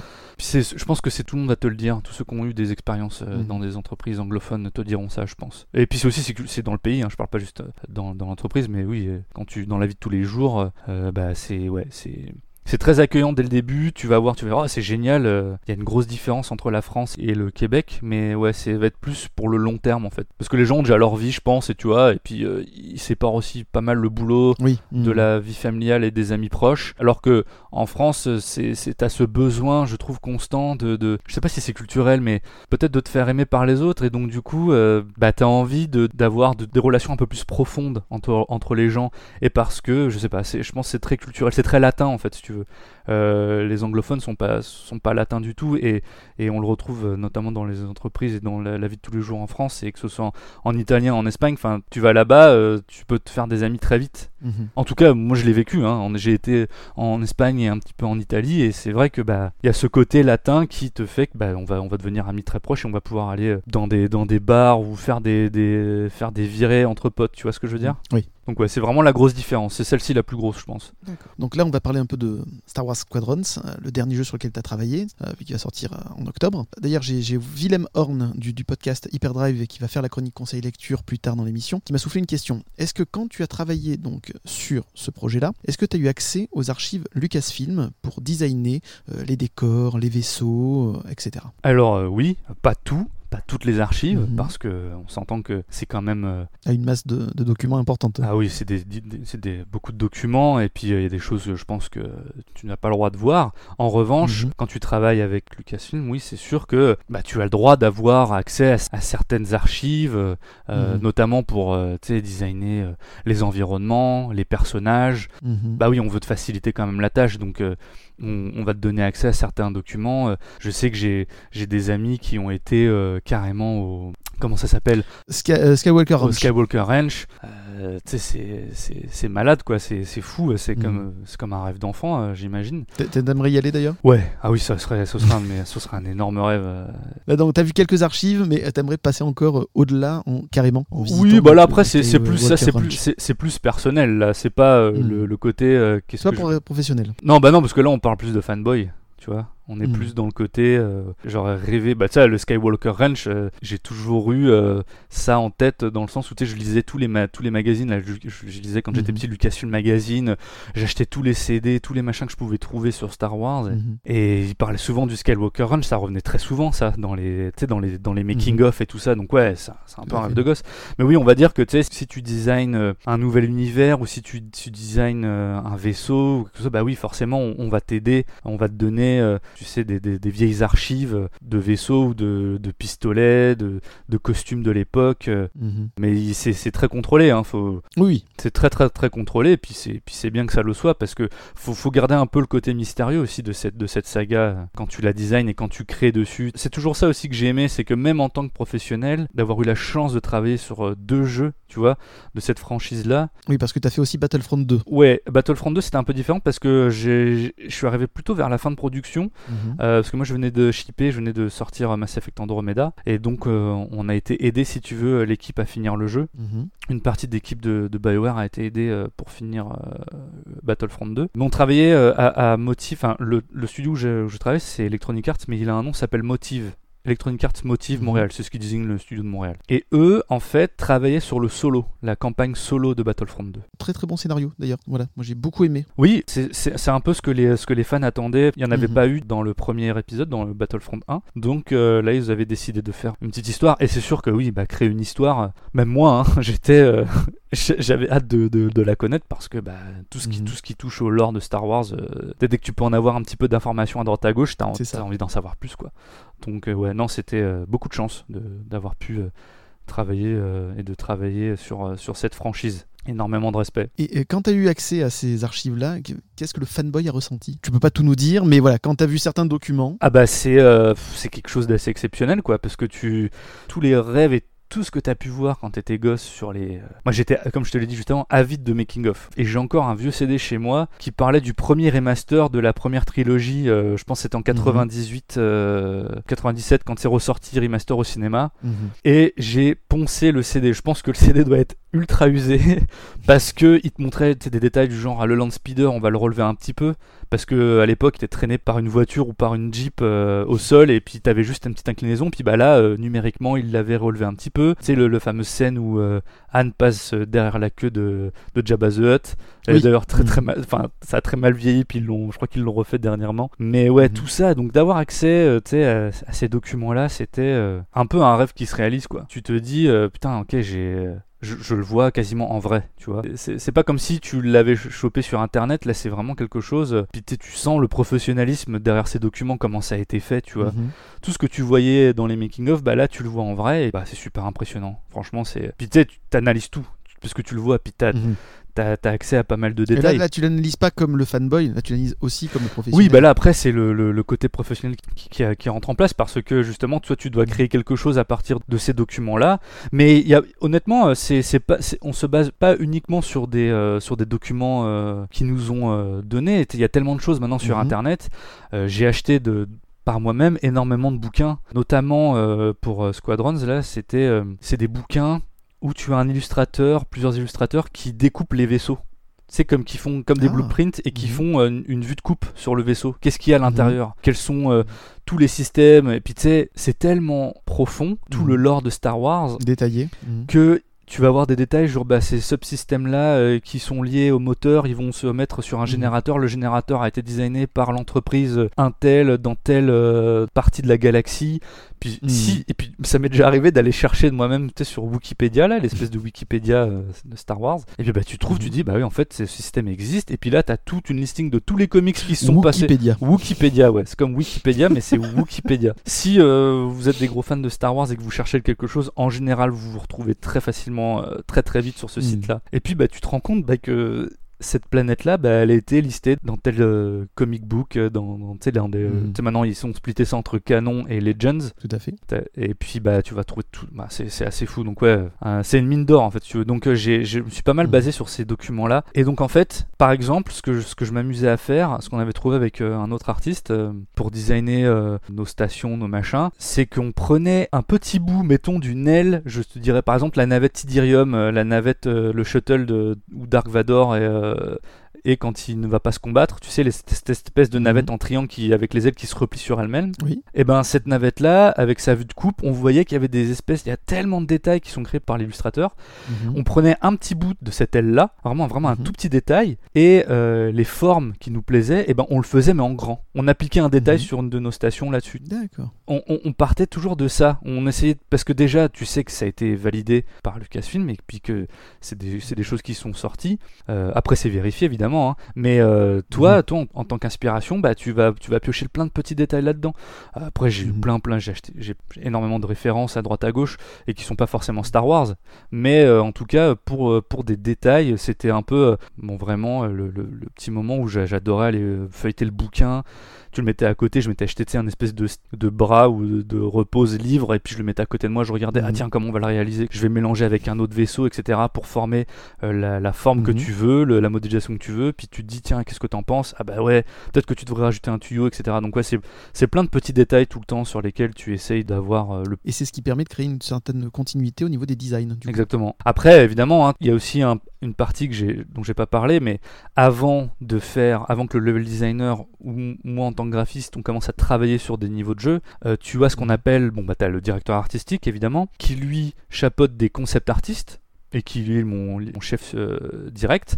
Et lui, en fait, il va demander à des concept artistes, lui, il va avoir sa direction artistique dans la tête, il va faire aussi Mhm. quelques crowbars, quelques croquis, où il va faire carrément des dessins très évolués, mais il va demander à des concept artistes qui sont eux des illustrateurs, qui vont utiliser tous les outils qui leur sont possibles, genre que ça va, en général c'était de la 2D, donc peinte sur Photoshop, mais maintenant, avec les outils de 3D, il y en a beaucoup qui mélangent les deux, si tu veux. Et eux vont faire Mhm. plus des visuels d'ensemble du niveau. Ah, ça va ressembler à Mhm. ça. Euh, tiens, là, à un moment donné, nous, on a, euh, on a besoin euh, d'une station de telle, de telle forme, à quoi pourrait ressembler. Bah, lui va te faire plusieurs designs et Mhm. tu vas choisir parmi un avec le directeur artistique. Et à partir de là, quand tu as validé ce design-là, il va faire beaucoup d'autres. C'est comme des, des shots, tu sais, de, de, comme au cinéma, genre des, plus des mises en ambiance euh, où il va faire un détail, Mhm. il va te faire un concept un peu plus détaillé parce que toi, cet objet-là, tu sais pas comment le designer, donc il va le faire pour toi, il va t'aider, tu vas lui donner toutes tes contraintes techniques et lui, il va penser à quelque chose, il va le mettre en œuvre. Et toi, ensuite, tu vas le mettre en volume, tu vas le faire en 3D. Et euh, Mhm. donc, euh, mettons, euh,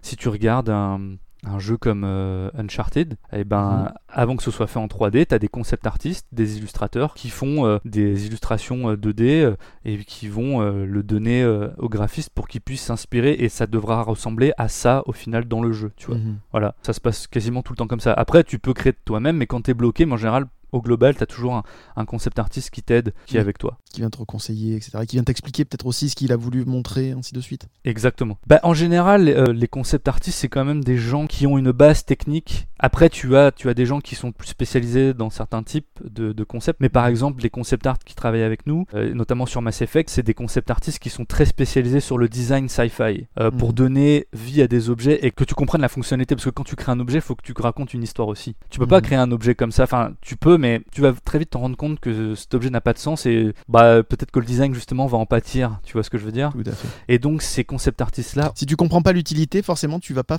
lui donner autant d'importance et autant de détails que si tu avais compris à quoi il servait. Exactement. Et il y a euh, notamment un concept designer euh, qui est très très bon, euh, récent. Je crois qu'il s'appelle Mike Hill Mhm. et qui fait. euh, tu peux retrouver ses vidéos sur internet. Donc c'est M-I-K-E espace H-I-L-L. Mhm. Et lui, il fait. Il fait pas mal de conférences, notamment il analyse pas mal de films sci-fi où il te montre la différence entre un objet bien réalisé Mhm. et un objet qui est mal réalisé. Et il te prend deux films et il analyse les objets. Il te dit bon bah voilà, ça c'est un mauvais design et celui-ci c'est un très bon design. Ah, parce qu'on comprend tout, il y a tout un côté psychologique autour d'un objet qu'il réalise. Il met en, j'ai pas envie de spoiler parce que Mhm. sa vidéo est très intéressante. Mais en gros, tu vois, un concept artiste doit vraiment être calé là-dedans si tu veux. Mhm. Et pareil pour nous, hein, en tant qu'artiste, on doit avoir quand même quelques bases techniques et de connaissances. Les level designers, c'est pareil, il doit avoir euh, une bonne connaissance de la mise en place des fonctionnalités, puis aussi avoir quelques connaissances artistiques, tu vois, parce qu'ils doivent aussi, eux, imaginer pendant qu'ils créent le niveau, bah, qu'est-ce qu'ils pourraient mettre à cet endroit-là et à un autre endroit. Donc ouais, c'est ça demande quand même des connaissances artistiques, mais c'est bon, c'est très technique aussi. Mais le technique, c'est une fois que tu l'as, tu sais comment on le fait, puis ça, tu le fais automatiquement au bout d'un moment, tu vois. Mhm. Et donc après, c'est plus ton esprit créatif qui prend le dessus et comment mettre en place justement tes idées euh, avec les outils techniques que tu as. Donc euh, ouais, c'est super intéressant. hein. Moi, j'adore hein, ce métier. hein. C'est Ça, ça s'entend. On sent le passionné. Et, ouais. c'est très frustrant. ouais. C'est un métier qui est très frustrant parce que la 3D, tu commences de rien. Mhm. Tu, tu sais, quand tu dis ah, je vais faire un... ah, ça va être long. Mais justement, c'est le, le résultat final et, et ma- et, enfin, c'est magique. Quoi. Mais- Puis surtout quand tu vois ensuite les joueurs arriver sur ton Mhm. niveau et comme je pourrais dire kiffer, Mhm. bah c'est alors là c'est euh, c'est tu vois c'est comme euh, tu- parlais du podcast euh, Hyper dans le podcast euh, je sais plus je crois que c'était non euh, euh, Thomas Croisière Oui. je l'écoutais hier Mhm. et il disait euh, son plus beau cadeau c'est quand son fils Mhm. ou ses enfants prennent une BD d'eux-mêmes tu vois et fait. en fait je sais pas pourquoi je pense à ça parce que il était il m'a dit il disait c'est le plus beau moment pour Mhm. lui bah moi le plus beau moment c'est quand un joueur joue à mon jeu et qui fait enfin moi quand on a sorti le teaser euh, de de Squadrons Mhm. euh, il y a quelques mois j'ai passé je te raconte pas j'ai passé deux jours à regarder les réactions des gens au trailer te le dire j'en ai chialé j'en ai enfin pas chialé euh, genre comme une Non, madeleine ta, mais j'ai eu plus j'ai eu plus, ah, plusieurs fois Mhm. plusieurs fois tu sais les gens ils font ah c'est trop bien c'est fou et en fait et c'est aussi le côté fanboy Star Wars qui o- en plus que ce soit ton jeu c'est les gens tu, tu te rends compte qu'est-ce que ça fait aux gens cette franchise. Mhm. qu'est-ce que ça, ça donne aux gens comme sentiment. Ça ça m'a toujours euh, et même moi hein, j'ai vu mon jeu j'étais j'ai vu le trailer j'étais quand même super fier quoi tu tu dis j'ai- travaillé sur un jeu Star Wars j'ai enfin créé quelque chose qui va rester dans le canon tu vois Tout à fait. Ça sera pas Legend, ça sera canon en plus. Donc c'est d'autant plus ah, important. sera canon. On a Mm. créé, on a- on a créé une station. Elle va être canon, quoi. Mm. Euh, Tu vas pouvoir peut-être la voir dans Wikipédia, tu vois. Ça va être fou. Donc voilà, c'était pas la première fois que tu travaillais sur un jeu Star Wars vu que tu avais fait la fin de Battlefront 2. Est-ce que tu te souviens quand on t'a dit tu vas travailler sur Squadrons? Qu'est-ce que tu as ressenti? Je me souviens pas exactement du moment où on m'a dit que j'allais travailler sur Squadrons même. Mhm. Euh, mais si tu veux, quand, en général, quand tu finis un projet, quand tu viens, quand ton jeu vient de sortir, t'as quelques semaines, voire quelques mois, qui sont un petit peu moins chargés, si tu veux. Mhm. Euh, parce que souvent sur des grosses équipes, il y a déjà des gens qui travaillent sur un autre projet, mettons à Ubisoft ou à EA, tu et qui sont en conception. Et en fait, euh, Squadrons était déjà en conception, tu vois, à l'époque de Battlefront 2. Mhm. Donc t'avais une toute petite équipe, tu vois, qui travaillait euh, dessus. C'est toujours comme ça dans tous les studios. T'es là, je spoil rien, absolument rien. Voilà, tous les jeux vidéo, euh, quand dans une entreprise, ils bossent sur un jeu et plus tard sur un autre, mais voilà, c'est concomitant, on va dire. Bah, un- si t'es un petit studio indépendant et que t'as pas assez de gens, bah non, tu vas travailler sur ton jeu, puis quand tu l'as fini, tu vas commencer. Ou il y a forcément d'un d'un moment si tu sens que tu vas devoir quand même préparer la suite, ou des fois Mhm. tu vas travailler juste sur la suite de ton jeu, faire le numéro 2, le numéro 3, etc. Sortir des add-ons, etc. Mais en général, dans les grosses entreprises, Mhm. c'est force, t'es obligé d'avoir un roulement et d'avoir deux équipes parce que bah tu sais, faut que ça tourne et puis bah t'as quand même au final euh, c'est Mhm. c'est une entreprise donc faut qu'elle vende, ça reste un, ça reste capitaliste donc euh, il faut que chaque année il faut que t'aies des rentrées d'argent et c'est encore plus vrai pour les petits studios indépendants, tu vois, c'est pour ça que ces studios-là ben, souvent essaient de trouver des fonds, essaient de Mhm. s'associer avec des éditeurs qui ont déjà plus de fonds, etc. Et donc euh, à l'époque, euh, je savais déjà que ce Mhm. jeu-là était en train de se tramer. Et euh, moi, j'avais envie, j'avais juste demandé à rester si c'était possible Mhm. sur la licence, sur la licence Star Wars. Et puis, bah, je, je suis resté, quoi. Et donc, j'ai commencé à être. euh, j'ai j'ai été euh, Mhm. travailler sur ce projet-là. Donc, si tu veux, je l'ai pas appris en mode Oh, waouh, trop cool, je vais, je vais continuer à travailler sur ce projet. Non. Tu l'avais déjà quelque part dans ta tête depuis un petit moment. Bah, je- ouais, je l'espérais. Après, euh, c'est en fonction des besoins de l'entreprise aussi, tu sais. euh. Donc là, non, j'ai j'ai eu la chance de continuer sur la licence. Parce que aussi, c'était euh, c'était des gens avec qui j'avais travaillé avant chez BioWare, ceux qui, ont, qui, sont à l'origine euh, plus ou moins de ce jeu-là. Il y a une partie de cette petite team qui était genre des, Mhm. des anciens de BioWare. Donc, qui BioWare, pour les gens qui ne savent pas, ça, ça Mhm. appartient à Electronic Arts. Euh, donc, c'est pour ça que j'évoque souvent cette, euh, cette entreprise-là. Mais à la base, moi, j'étais venu chez BioWare parce que mon rêve, c'était de bosser sur un Mass Effect. Et ensuite, on a été euh, migré euh, au global, si tu veux, Mhm. dans Electronic Arts. Mais ça reste BioWare, je, je parle tout le temps à des gens de BioWare. et- donc voilà, comment ça s'est passé? Est-ce que tu travailles en musique? Euh, oui, très très souvent. Et justement, euh, c'est quelque chose qui est euh, Mhm. vraiment super important. Alors déjà, on, on remet le contexte, vous êtes dans un open space, donc déjà, pour vous concentrer, vous avez besoin d'être dans votre bulle, donc tu as un casque sur le- les oreilles. Ah oui, c'est juste euh, Hmm. c'est mandatoire si je puis dire d'avoir un casque sur, dans un open space. T'as des open space plus ou moins euh, bruyants, mais en global les open space c'est vraiment ultra bruyant et je suis assez sensible au bruit. Bon, tu t'y habitues. C'est un des seuls Mhm. gros points noirs de l'open space, c'est que c'est c'est un peu trop bruyant parfois. Euh, mais ouais, donc euh, t'es obligé de t'isoler. Donc euh, je te dirais que l'achat du casque anti-bruit, tu sais. Mhm. Les Bose là où je sais plus quelle marque mais euh, qui coupe un peu le bruit là c'est Indispensable. c'est c'est la meilleure invention qui puisse exister.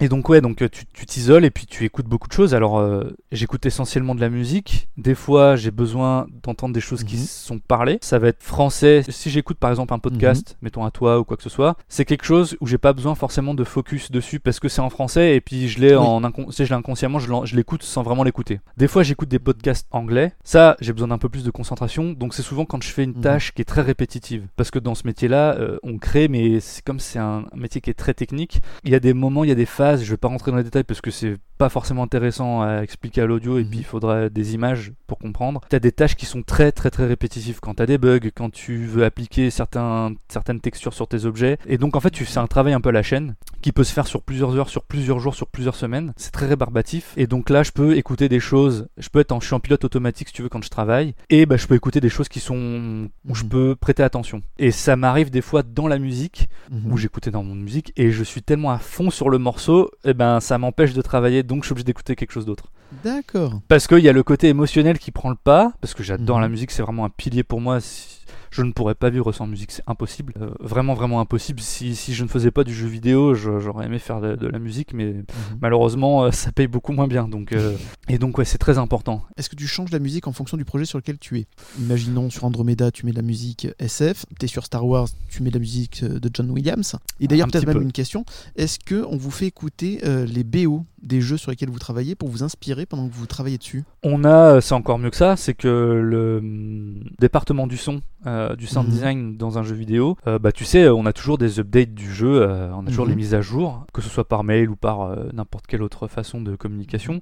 On- en général, euh, toutes les semaines ou quel- ça dépend des entreprises, tu as des mises à jour et puis des fois tu te retrouves dans une grosse salle et puis on te montre les avancées de chaque, euh, de chaque équipe pour voir l'avancée parce que des fois t'as pas vraiment le temps tu sais t'es tellement focus Bien sur sûr. tes tâches que tu ne peux pas tout savoir sur ton jeu à tout le temps Euh, tu ne peux pas non plus tout le temps y jouer et donc en fait on a des updates et notamment ce que j'ai toujours le plus apprécié, c'est justement les mises à jour de l'équipe du sound design. Mhm. Et très particulièrement sur les jeux Star Wars, parce que quand t'écoutes, quand on appelle ça les scores, enfin les, bah, les musiques ou les, les bruitages et tout ça, Mhm. ah t'as la chair de poule. Franchement, j'ai toujours eu la chair de poule euh, quand je découvrais les. euh, Puis tu sais, ils te disent Ah bah alors là, ce, ce son-là, c'est pour telle mission dans le jeu. Mhm. Euh, toi, tu sais ce que c'est, tu sais. Genre, euh, je dis n'importe quoi là, je dis rien par rapport au jeu, mais mettons euh, une course-poursuite dans l'espace et tu sais qu'il va se passer ça. Et là, tu t'imagines la musique que tu viens de recevoir, et puis c'est une musique qui est pas finale, tu vois, il y a toujours des ajouts, tout ça. Mais ouais, c'est c'est c'est fou.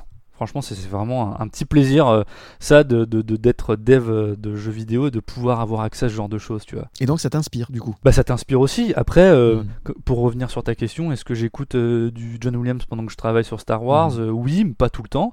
Est-ce Mm. que j'écoute du Vangelis quand je travaille sur du Mass Effect Andromeda? Oui, j'en ai mis un bon paquet, mais pas tout le Ah, temps. tu t'écris C'est- des playlists J'ai quelques playlists. Alors je suis plus client d'écouter un album de A à Z.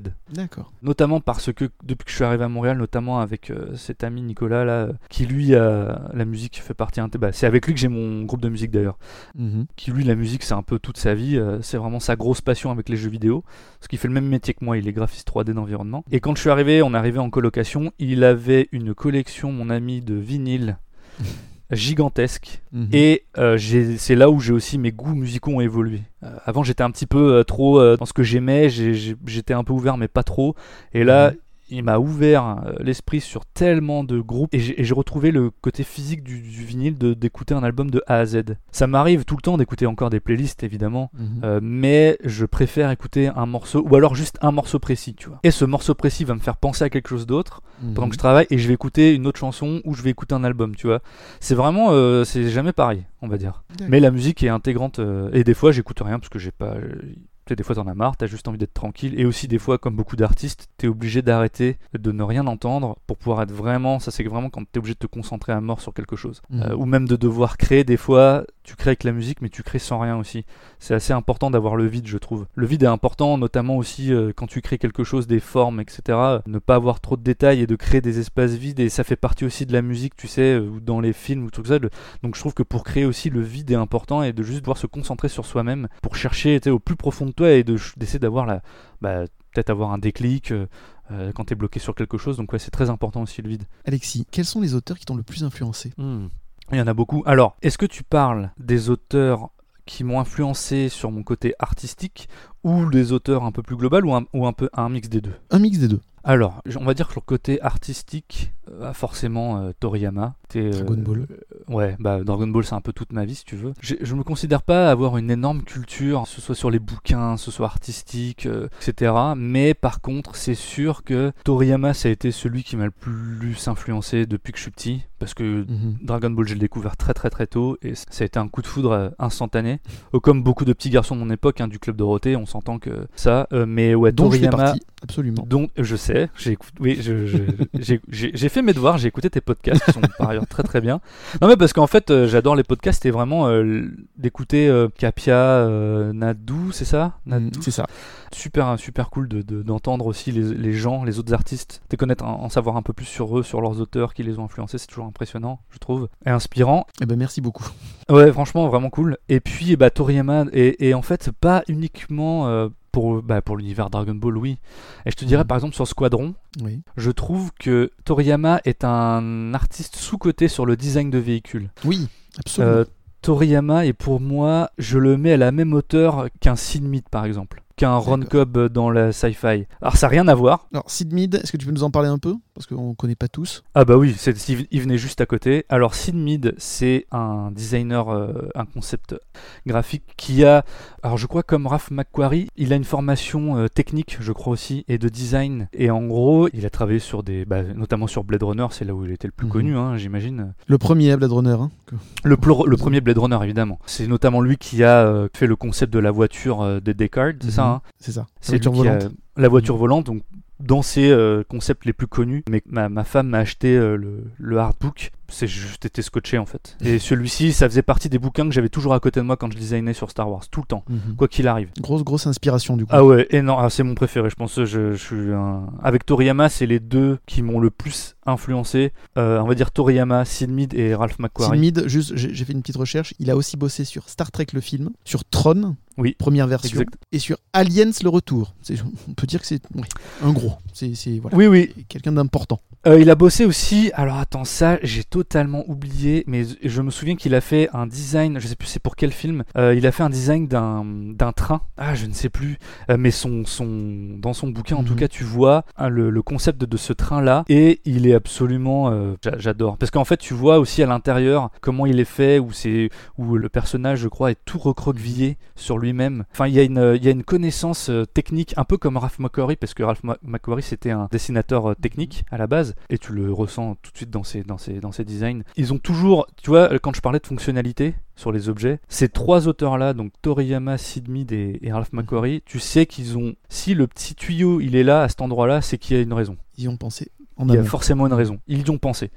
Bah, après, tu peux toujours agrémenter avec des petits détails à droite à gauche. Je ne pense pas que 100% de tout est pensé, mais au moins le- la fonctionnalité globale, et c'est ça qui m'attire en fait, c'est euh, la fonctionnalité sur l'objet et sur le design. Et donc, et Toriyama justement est sous-côté, je trouve, parce que quand tu regardes tous ces vaisseaux, j'ai toujours été, mais genre abasourdi quand j'étais, même quand j'étais petit, je passais des fois plus de temps à regarder les vaisseaux sur les planches euh, de Mhm. Dragon Ball que ou de Harley ou de, enfin de Dr Slump ou euh, euh, que même tu sais dans les Dragon Quest, tu sais tous les euh, tous les petits détails que les personnages ont sur eux.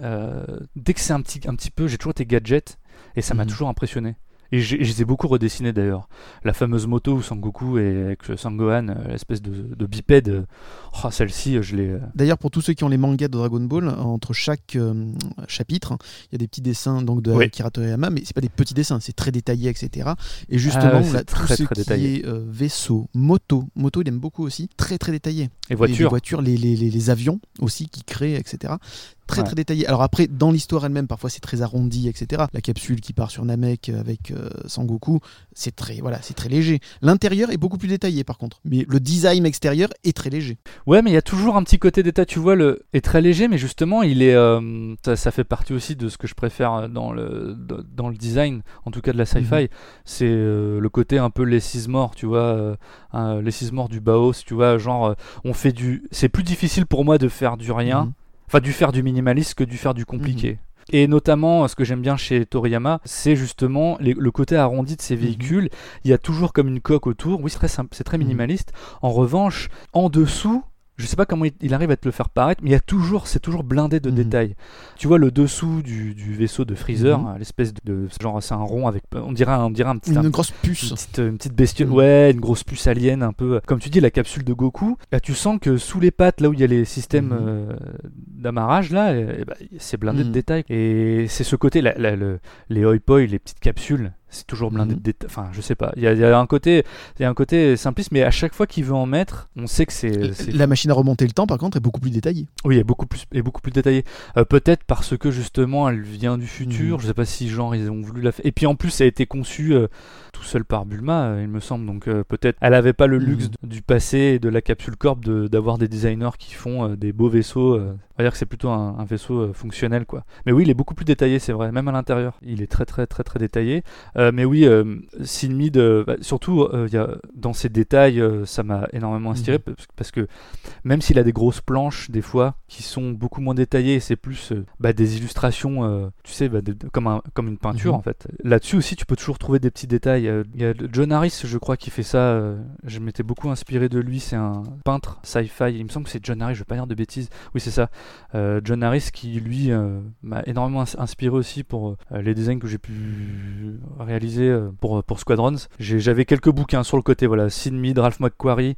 J'ai eu la chance d'avoir euh, l'énorme bouquin qui pèse 5 kilos où t'as, je sais pas si tu vois c'est lequel, mais euh, si un jour tu as l'occasion de mettre la main Mhm. dessus, euh, c'est un double bouquin qui est énorme avec une tissu en, avec une couverture en Mhm. tissu et c'est en fait ils ont réussi à récupérer une grosse partie de tous ses designs parce qu'il a donné beaucoup de dessins, Ralph McQuarrie, euh, à des amis Mhm. où, il les a- où ils ont été vendus, tu vois. Et en fait, c'était une recherche de plusieurs années pour regrouper tous ces travaux et en faire un livre, les scanner en Mhm. 4K et à une super résolution. Et donc, si tu as l'occasion un jour d'avoir ce bouquin-là, et on me l'a offert, ma, ma femme me l'a offert, et c'est le plus beau bouquin que j'ai, C'est un peu la bible du designer de science-fiction? Ah ouais, ah, de Ralph McQuarrie, quoi, c'est euh, c'est fou. Et lui, euh, notamment, euh, pour designer euh, les vaisseaux, euh, les stations, tous les petits, euh, les, petits machins sci-fi, enfin tous les petits détails, c'est ah c'est un tueur quoi. Donc voilà, c'est mes trois plus gros. Et puis il y en a un qui m'a toujours, toujours, toujours impressionné, qui s'appelle euh, Yukito Kishiro, c'est l'auteur de, de Mhm. Gun. Et lui, pour le coup, c'est le, le cyberpunk à l'état Mhm. pur, je trouve. C'est euh, c'est absolument euh, impressionnant. Lui, pour le coup, c'est très détaillé et euh, il- ça ressemble parfois un peu au design de,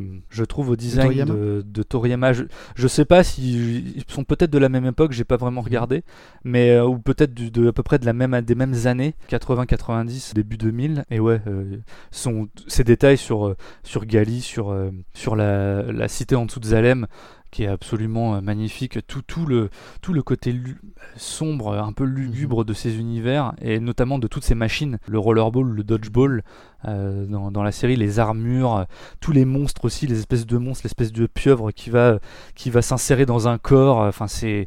Le, le détail est absolument euh, impressionnant et ça lui il m'a- beaucoup inspiré quand j'étais plus jeune parce que je, je dessinais beaucoup de Dragon Mhm. Ball mais euh, j'avais toujours un gun euh, ouvert donc c'est vraiment ceux-là Si, si t'en avais un de ces quatre-là devant toi, quelle question tu rêverais de lui poser? Déjà sur les quatre, t'aimerais rencontrer lequel en premier? Ah, c'est dur, c'est vraiment dur. Parce que je vais dire pour le cœur Toriyama Mhm. et pour euh, l'artiste que j'adore, l'artiste qui, me, qui en tant que graphiste me, vraiment me, touche me plaît, je dirais pas le plus, mais me touche énormément, ce serait Sin Min. Mhm.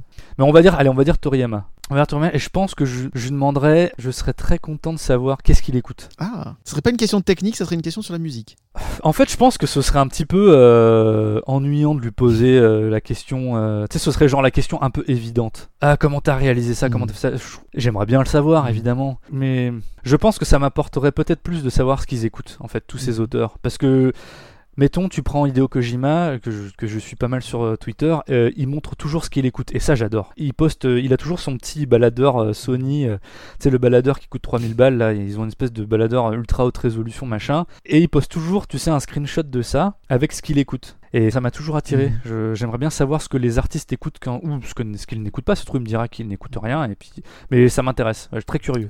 Ce serait la seule. Hein, parce qu'après, j'en aurais plein. hein, mais Oui. Mais la première qui te viendrait à l'esprit, c'est celle-là, la question de la musique. ouais, très important. Euh, Alexis, tu travailles dans l'industrie du jeu vidéo depuis 12 ans. Quelle est pour toi ta plus grande réussite aujourd'hui? C'est dur de choisir d'en sélectionner une seule. Je te dirais, je pense que là où j'ai eu mes meilleurs souvenirs et le jeu dont j'ai été le plus fier, ce serait Remember Me. D'accord. Parce que à l'époque, euh, j'ai rejoint vraiment une, une bande d'amis euh, avec qui j'avais déjà travaillé auparavant. Et ça a été trois ans et demi où j'ai travaillé dessus. Le jeu a, a pris beaucoup plus de temps que ça, surtout en termes de conception, mais j'y étais pas à l'époque. En revanche, l'univers qui a été créé, parce que je sais pas si, si tu le sais, mais euh, l'univers a été créé au début par Alain Damasio, qui est un auteur français très connu de science-fiction, qui je recommande beaucoup de. enfin, très très très connu. Et, euh, et avec aussi euh, Stéphane Beauverger, qui était le scénariste aussi euh, de ce jeu-là qui sont deux auteurs de SF françaises qui sont que je recommande vraiment vraiment particulièrement. Et en fait à l'époque euh, je commençais vraiment à triper sur la science-fiction beaucoup plus sérieusement. Et quand euh, j'ai eu l'opportunité de travailler sur ce jeu là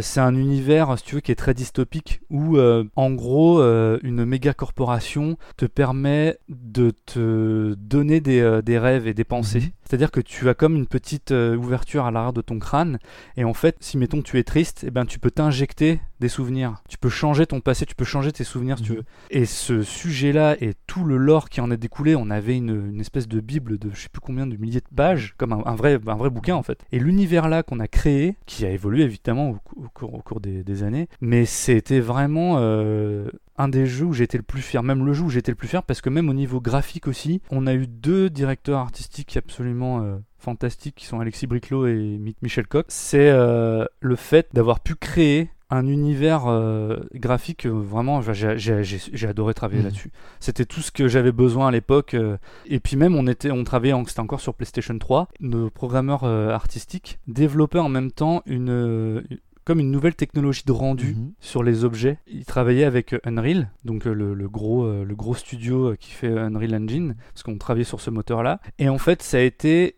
un des premiers jeux sur euh, PlayStation 3 à utiliser cette technologie. Euh, ça s'appelle le Physically Based Rendering. Donc en gros, ça veut dire, je vais pas rentrer dans les détails, mais ça s'appelle le PBR. Cette technologie-là permet d'avoir un rendu beaucoup plus réaliste et juste des objets en 3D. Ça a été, et maintenant, c'est utilisé partout dans l'industrie. Et donc, nous, on a dû changer notre manière de faire en plein milieu de la production, si tu veux. Toute la façon dont on, Pas trop stressant? Bah, je l'ai pas vécu comme un stress. C'est sûr, c'est du boulot, mais c'était c'était un, un mal pour un bien, Mhm. si tu veux, si je puis dire. Et en fait, cette technologie-là nous a permis vraiment d'améliorer le rendu euh, graphique Mhm. du jeu. Et ouais, c'était, euh, on était euh, au début d'une nouvelle ère, je te dirais, surtout de- de chez les graphistes 3D en fait du jeu vidéo, parce que maintenant tout le monde utilise cette technologie-là. C'est pas nous qui l'avons créée, mais on a été un des, des premiers à, l'utiliser. Moi, j'ai pas travaillé. Enfin, je veux dire, c'est pas moi qui l'ai créé, mais en tout cas, les programmeurs de l'époque nous ont dit maintenant on va faire ça comme ça parce que c'est plus juste. Et donc ouais, et Remember- surtout parce que Remember Me, c'est aussi, je, je- je suis trop fier de ce jeu-là parce que c'est surtout, c'est pas uniquement le jeu, c'est surtout les, les gens avec qui j'ai travaillé. Et puis évidemment en deuxième, bah, je pense que c'est Squadrons parce que c'est un peu euh, le projet d'une vie si Mhm. je peux, si je puis me permettre. C'était vraiment pour moi, j'ai joué énormément, j'en ai pas encore parlé, mais j'ai joué quand même pas mal à X-Wing versus TIE Fighter sur mon vieux Mhm. PC. Et euh, bah ouais, c'est un peu euh, un rêve qui se réalise vraiment. Tu sais, autant Battlefront 2, on a bossé un peu à la fin dessus, Mhm. mais j'ai pas bossé sur tout le projet là, vraiment de quasiment de A à Z, j'étais dessus. Plus de 3 ans de ma vie, si tu veux, sur Squadrons quasiment. Et là, tu t'es retrouvé comme le gamin de, de 10 ans qui jouait à Dark Force. Ah ouais. Ah ouais, c'était fou. Ah, vraiment fou. Même si tu sais, t'as, t'as- t'as des hauts débats en pleine, dans une production, parce que c'est long, Mhm. mais c'est justement, tu sais, c'est, euh, c'est un peu des fois dans la douleur que tu. D'ailleurs, on n'en a pas parlé à peu près pour un Squadron. Ça, ça dure combien de temps de travailler sur un jeu euh, de ce type-là? Moi, j'ai travaillé euh, deux ans et demi, trois ans dessus. Je sais pas exactement depuis combien de temps il travaillait dessus, mais ça dépend. On va dire, je, je vais pas dire de conneries. Euh, on va dire 4 ans, entre 4 et 5 ans, ça dépend. Tu sais, t'as, t'as l'idée qui émerge Mhm. quelque part, et puis des fois, elle est pas reprise tout de suite. Donc La première équipe qui va travailler dessus, comme tu l'as dit. voilà, euh, donc t'as, la, t'as l'équipe de conception qui va, ils vont être 4-5 et ils vont travailler dessus. euh, quelles vont être les fonctionnalités, les machins, tout ça. Puis après, t'as la pré-production où là, tu commences à engager euh, des graphistes, et, euh, pas beaucoup, tu vois. Euh, et ensuite, euh, dans n'importe quelle production, bah, au début, t'as t'as peut-être deux graphistes, un animateur, un level designer, etc. Puis petit à petit, tu montes et là, t'arrives en production. Puis, bon, donc ouais, euh, je te dirais, euh, pff, peut-être 4-5 ans, ouais. D'accord. Toujours long, hein, le jeu vidéo. Tout à fait, mais enfin, si c'est pour un très bon rendu, c'est normal. Après Squadrons, quel est le projet que tu rêverais de mener? Je t'avoue que je sais, je sais pas trop. J'aimerais un jour faire un jeu avec euh, des amis. Un petit jeu indé. D'accord. Ça, j'aimerais beaucoup. Où t'as. euh, je sais que c'est quelque chose de très très difficile. Euh, c'est très compliqué, Mhm. mais ouais, je, je- ce, serait, ce serait un rêve. ouais. Avant, mon rêve, c'était euh, d'aller euh, genre chez Naughty Dogs ou au studio Santa Monica en Californie. C'est ceux qui font les, tu sais, les, les- les jeux que j'adore, genre les, Uncharted ou les God of War. Oui, The Last of Us, c'est Naughty Dog avec Uncharted et, et God of War, c'est Sony Santa Monica. Ça, c'était vraiment depuis que j'ai commencé à travailler, c'était mon rêve. Mais je t'avoue que ça m'a un peu refroidi déjà. Bah, un, les États-Unis. Mhm. un peu moyen chaud d'aller bosser là-bas maintenant, euh, même quasiment plus du tout chaud du tout. Et de deux, je sais que si je vais là-bas, je vais en chier vraiment. C'est des studios où tu travailles vraiment comme un forcené. Et quand t'es jeune, t'as envie de tout casser, j'ai envie de dire, et t'es prêt à, à suer. Plus je vieillis, ça fait quand même bien 13 ans là maintenant. Mhm. Ouais, je j'ai plutôt envie de faire quelque chose qui me plaît. Parce que là, c'est sûr que sur le portfolio, d'avoir un jeu comme ça, un The Last of Us, tout ça, c'est c'est exceptionnel. Mhm. hein, on s'entend. euh, C'est c'est la quintessence du graphisme et de la, de la technologie, si tu Mhm. veux. C'est toujours beau, leurs compositions sont absolument fantastiques. En tant que, je parle vraiment de graphisme pur, euh, pas en jeu. Hein, je parle vraiment moi en tant que graphiste, c'est incroyable. Par contre, si c'est pour bosser deux ans comme un fou dessus et sortir de là en dépression, comme beaucoup Mhm. hein, dans, les, dans le jeu vidéo, c'est quand même une facette un petit peu méconnue du grand public. Moyen envie, si tu veux. Donc, euh, ouais, j'ai un peu freiné mes ardeurs là-dessus. Donc, euh, faire un petit jeu indé qui n'est pas réinvo- réinventer la roue à chaque Mhm. fois, d'avoir des, de, de vouloir tout refaire, les open world et tout ça. Je suis un peu, je commence à être un peu tanné tout Mhm. ça, euh, des open world. Je, je- c'est trop, c'est trop long, c'est trop compliqué à faire. C'est et je trouve qu'on s'y perd souvent.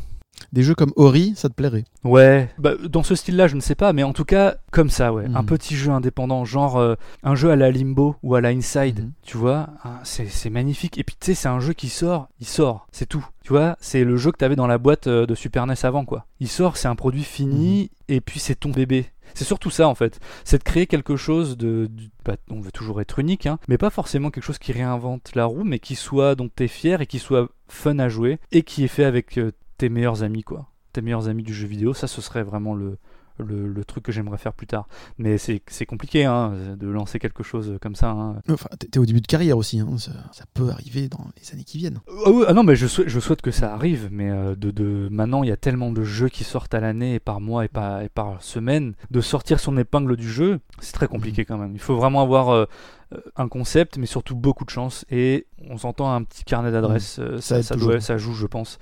Ça aide toujours. Ouais, donc c'est un petit jeu indé. Chers auditeurs, vous êtes à la fin de la première partie de l'entretien avec Alexis Dumas. Je vous donne rendez-vous très vite pour la suite de cet épisode. On se donne rendez-vous prochainement avec de nouveaux invités. Et si ça vous a plu, abonnez-vous à notre podcast. Et suivez-nous sur Twitter et Instagram.